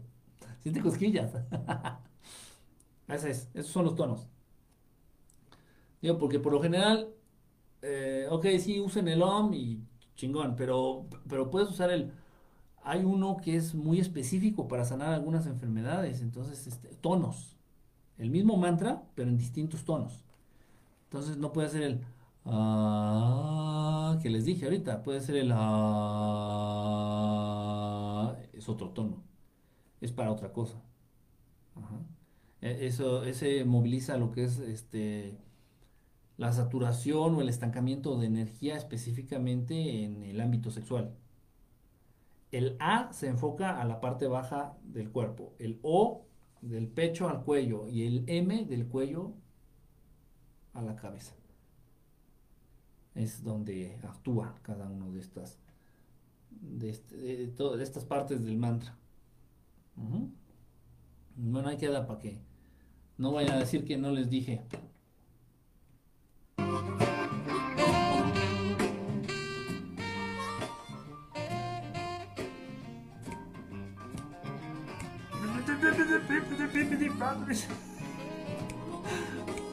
Sé por qué salió esa música. Ya ya había puesto esta música para meditar. Salió. Dice, ¿no sabes el nombre de los libros? Saludos. Heart of Die. Ok, los dejo. Son, soy un buen esclavo. Casper, que descanse, brother. Que te vaya bien. Cuando te dan algo de una familia con problemas, es posible que te llevas esa mala vibra. Sí, Cristóbal, sí. Si sabes que la familia o la persona o la novia o el novio que te regaló eso es le gusta el pedo, le gusta el conflicto, eh, mejor tíralo o regálalo o véndelo o empeñalo. En serio, es verdad eso. Incluso la ropa o un regalo. ah, mira, te regalo mi flautita, mira, te regalo este instrumento musical. Sabes que la persona es bien conflictiva o... No, no, ah, sí, gra- lo, recibes y lo tiras. Más vale. Más vale. Quiero comprar estrellas, pero no me permite app. Me dice, para que no orinen cerca de casa hay que poner pimienta negra con agua tibia. Esa no me la sabía. Y rociar así no orinan igual que los perros. No me la sabía, Mara. Mira qué padre. Yo a veces sí tengo problemas con algunos gatitos de los vecinitos. Entonces, fíjate, lo voy a hacer. Tengo mucha pimienta negra. Consumo mucha pimienta negra. Consuman ustedes también pimienta negra. Consúmanla, cómanla. Lo voy a hacer, no sabía, mi querida Mara. John McClane, muchos quizás aquí no me creen, eh, pero según he escuchado que los gatos andan mucho en el astral. Eh, gato como jalando, jalándome para salir de viaje astral, eso me pasó cuando estaba con los gnósticos ya años atrás. Sí, es verdad, los gatos tienen mucho esta, tienen esa capacidad de verdad de, man- de manejarse, de moverse en el astral, es verdad, es verdad. Es, es un, un tema complicado, o sea, tener un gato, convivir con un gato ya de muy cerca no es bueno, no es bueno, de verdad, de verdad, se lo digo con la mejor intención. Pero de ahí en fuera sí es bueno tener un gato bueno, me lo dijeron, resultó cuando una persona está poseída por una entidad es dulce para es dulce para los piojos. No, de hecho se, no te da, no te enfermas. Eh, Fíjate, es un buen detalle, ¿eh? La persona que está poseída no se, nunca se va a enfermar, no le va a dar ni diarrea, ni gripa, ni cáncer, nada, no le va a dar nada. Está- es como inmune a cualquier enfermedad, incluso los piojos. Son personas, las personas poseídas generalmente pasan semanas sin bañarse o, sucias. Esto, bueno, tal- no lo comenté también al aire con Daniel porque pues, está un poquito asqueroso. Pero bueno, ahí les voy a decir, esto es real. Generalmente las personas que están poseídas les gusta cagarse y agarrar su mierda y embarrársela.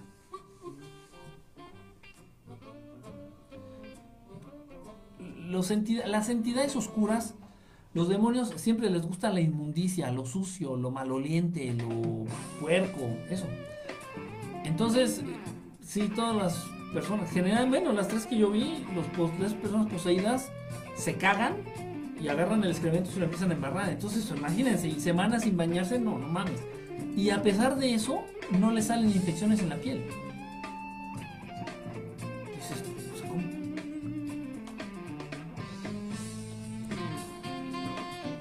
Ah, quién sabe, quién sabe. Saludos desde Matamoros, Tamaulipas. Sergio, saludos. ¿Crees en la interpretación de sueños? A veces sí, Uciel, a veces sí. Hay que, tengo que ser honesto. Deja bajarle un poquito. Estoy peleando con el volumen de la música. Este, no creo en la interpretación de los sueños de Segismundo Fraude, de Sigmund Freud, no, no. Pero es verdad que a veces los sueños son construcción de nuestro propio cerebro, de nuestra propia mente. Y a veces los sueños son mensajes de otros seres, de otras entidades. Hay que tenerlo en claro.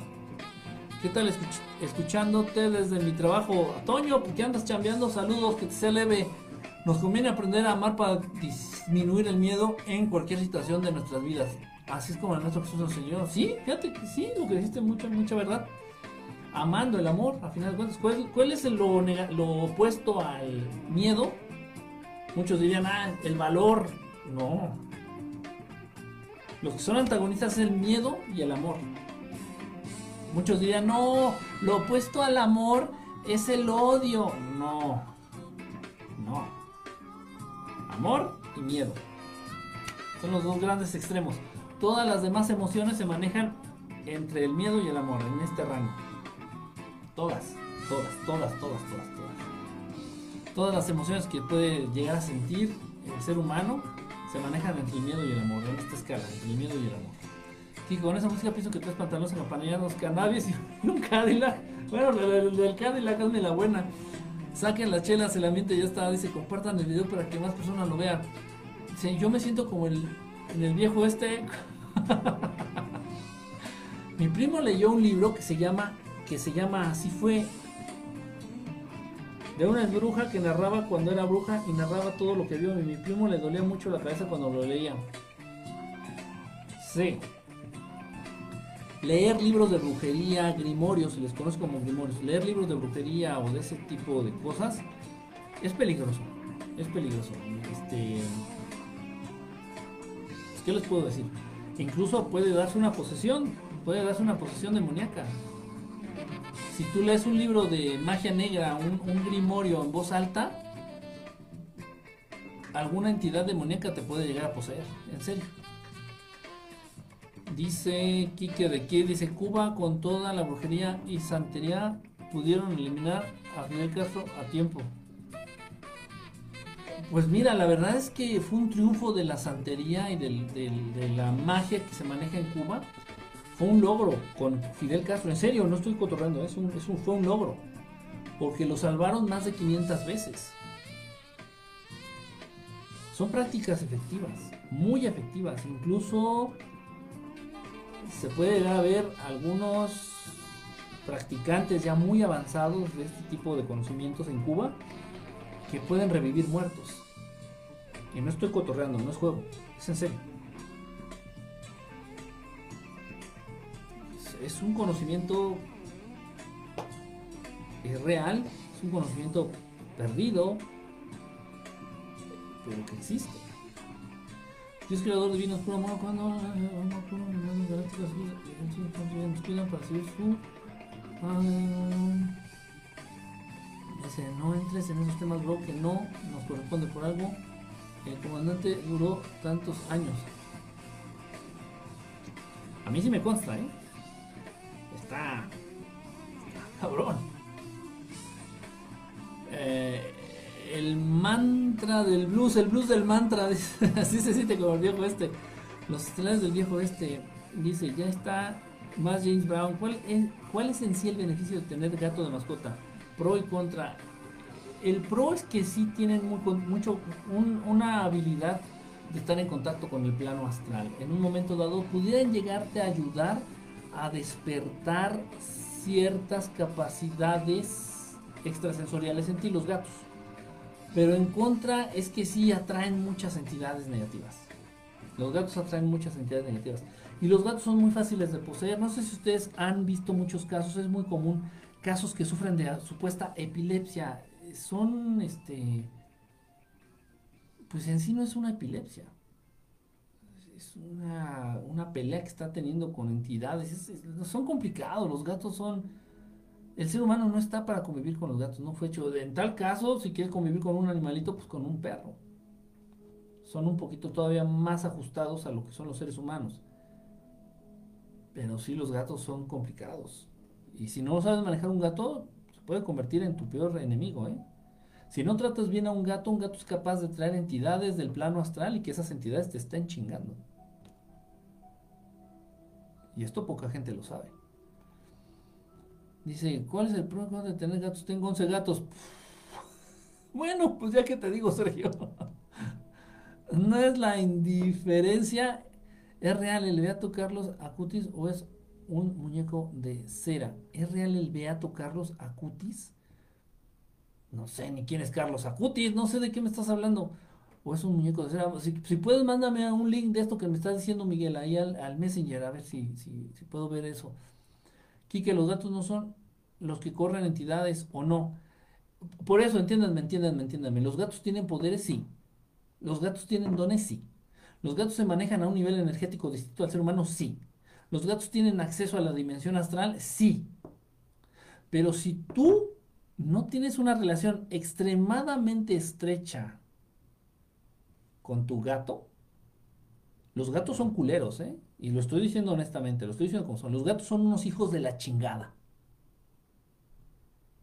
Y un gato, aunque sea tuyo y aunque le des de comer y aunque lo bañes, pero si el gato no siente que eres su esclavo, esto, ojo con esto, eh, mucha atención. Si el gato no cree o no siente que tú eres su esclavo, esa es la palabra, que no eres su esclavo, el gato se puede vengar de ti. El gato puede llegarte a hacer mucho daño, muchísimo daño, porque tiene esta capacidad de acceder al plano astral. Entonces el gato puede jalar entidades del plano astral y traerlas aquí a que te den en la madre, a que te estén jodiendo, a que te estén chingando, a que te hagan daño.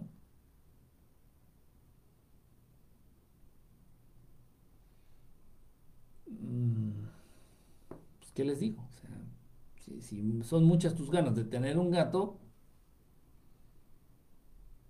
debes de convertirte en el esclavo del gato. Porque si no ese gato te puede meter en bastantes, bastantes problemas. Hay mucho este, hay muchos casos. Es que ya se le acabó la pila al celular, ya por eso ya cortó la, la, música. Hay muchos casos en donde personas eh, se, han, se han visto envueltas, de repente se encuentran en situaciones muy negativas, en, aparente, en situaciones de aparente mala suerte. Los corren del trabajo, les pone el cuerno su pareja, se les pierden las llaves y tienen gatos. Muchas veces no es una cuestión de mala suerte o de una mala racha. Puede ser que el gato está siendo un hijo de la chingada y te está queriendo hacer daño. ¿Qué tienes que hacer? No, no, no le hagas daño al animalito. El animalito es así, punto. Simplemente regálalo, córrelo, mándalo a la chingada. Aléjalo de ti, aléjalo de ti. Los gatos buscan esclavos. Porque en su naturaleza está, como ellos vienen de otro lugar, ellos no son oriundos, ellos no son originarios de este planeta. No son originarios. Entonces, los gatos se saben de otro lugar y, y tienen una manera de pensar muy rara los gatos. Es complicado adentrarte en tratar de entenderlos. Entonces ellos lo que buscan son esclavos. Literal, en serio, en serio. Ellos para sentirse a gusto, para estar bien y para que no te estén chingando, debes de ser y de manifestarte y de declararte abiertamente como su esclavo. Como su esclavo. Y si no lo haces, ese gato te va a rasguñar, ese gato te va a morder, ese gato te va a agredir físicamente y aparte también se va a encargar de traer entidades que te fastidien. Del plano astral. O sea, cosas, seres o entidades que ni siquiera vas a poder ver. Entonces, si, no vas a poderte dedicar al gato y no vas a poderle servir como su esclavo, no tengas gatos. Mejor un perro un pescadito, un pececito, no sé, otra cosa, pero no, es complicado, es complicado, es complicado. Dice, con razón me caen gordos los gatos. El gato solo da cariño por interés, algo así. Yo tenía entendido que los gatos y los perros transmutan energía mala por buena. Ya, lo expliqué. Si te llevas bien con tu gatito, sí, pero para llevarte bien con un gato es extremadamente difícil, porque tienes que renunciar casi, casi a tu condición de libre albedrío. Y no hacer lo que tú consideres o lo que tú creas o lo que tú quieres, sino hacer lo que el gato dice. Es complicado. Es complicado. ¿Los gatos son extraterrestres? Es una pregunta por lo que he visto. Es una Sí, sí, sí, o sea, no son originarios de este, de este mundo, de este planeta, de este plano. Este, los, a los gatos se les... Los gatos los trajeron ciertas razas extraterrestres y se los empezaron a regalar a los primeros reyes, a los primeros faraones, a los primeros este, dirigentes de pueblos como un regalo. Les dijeron, tomen, tengan este gato, porque pues ellos los van a conectar con el mundo astral. Y es verdad. Pero es un pedo, no, no. Estar consintiendo los caprichos de un gato, no. Yo no tengo tiempo, ni tengo ganas, ni tengo la voluntad, ni tengo la necesidad. Entonces, que chinguen a su madre. No, no, no tengo nada en contra de ellos, pero de lejos mejor. Porque repito, si no los complaces como ellos quieren, se pueden ir en tu contra. Entonces que mucho ojo con eso, mucho ojo. Dice por acá, bueno, bueno, ya llegué, miren, mis sobrinos tienen gatos y los tienen amarrados.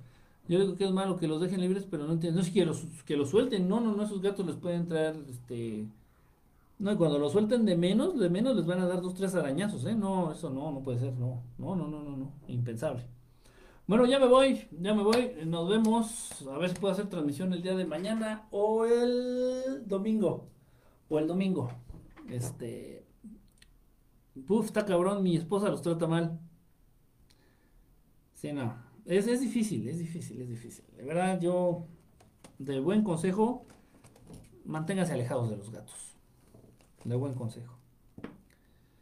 A menos que, que, pues bueno, que te animes a tener uno y repito, y aceptes y declines por ser su esclavo absoluto del gato y se lo hagas saber al gato. Y si el gato se quiere cagar en tu cama, así lo tiene que hacer y así lo va a hacer y, y tú tienes que dejarlo y no tienes que reprenderlo ni nada. Porque si no, se te van a voltear las cosas. Está complicado. Siempre gatos y tengo gatos. Siempre gatos y tengo gatos porque vienen a mí, a mí y, a, y mi esposa tuvo 80. ¿80 gatos? Oh, guácala, no, no, no. ¿Qué, qué, qué, valor. ¿Será que los leos no, no le gustan las mascotas? A mí tampoco me gustan. Los brujos siempre tienen. Sí, pero el brujo tiene. Uno. uno. Y no tiene que ser negro, eso es mito. Generalmente, así, los brujos o la gente que tiene que ver con esas eh, cuestiones, tiene un gato, uno, uno. Y por lo general un buen brujo o un buen hechicero no está casado, se casa con el gato. Y en un ritual, bueno, tal vez esto no se los tengo que no, mejor no se los digo, pero bueno, total, no tienen un gato y no están casados. Se casan con el gato. Un vecino envenenaba a los gatos y ahora tiene cáncer de colon y ahora carga una bolsa de mierda. Sí, sí, no, sí, de verdad, es verdad, mucho, mucho cierto eso que está diciendo Miguel. Gracias por el programa que pasa. Buenas noches. Recuerdo una sobrina que me dice que mire el gatito y lo traía del cuello, le saltaban los ojos al pobre gatito porque no se daba cuenta que le apretaba el cuello. lo estaba ahogando. Yo ningún animal en mi casa, mejor los animalitos en su, en su ambiente, en su medio y nosotros en el nuestro, ¿no? Mejor, mejor, mejor, cada quien en su... Cada chango en su rama. Bueno, nos vemos, cuídense, que descansen, nos vemos, seguro mañana hacemos alguna transmisión por ahí. Chequen el YouTube, vamos a estar subiendo videitos este fin de semana. Gracias a todos, saludos, descansen. Y el lunes va a haber transmisión, el lunes tenemos programa con, con Daniel, la segunda parte de posesiones y exorcismos.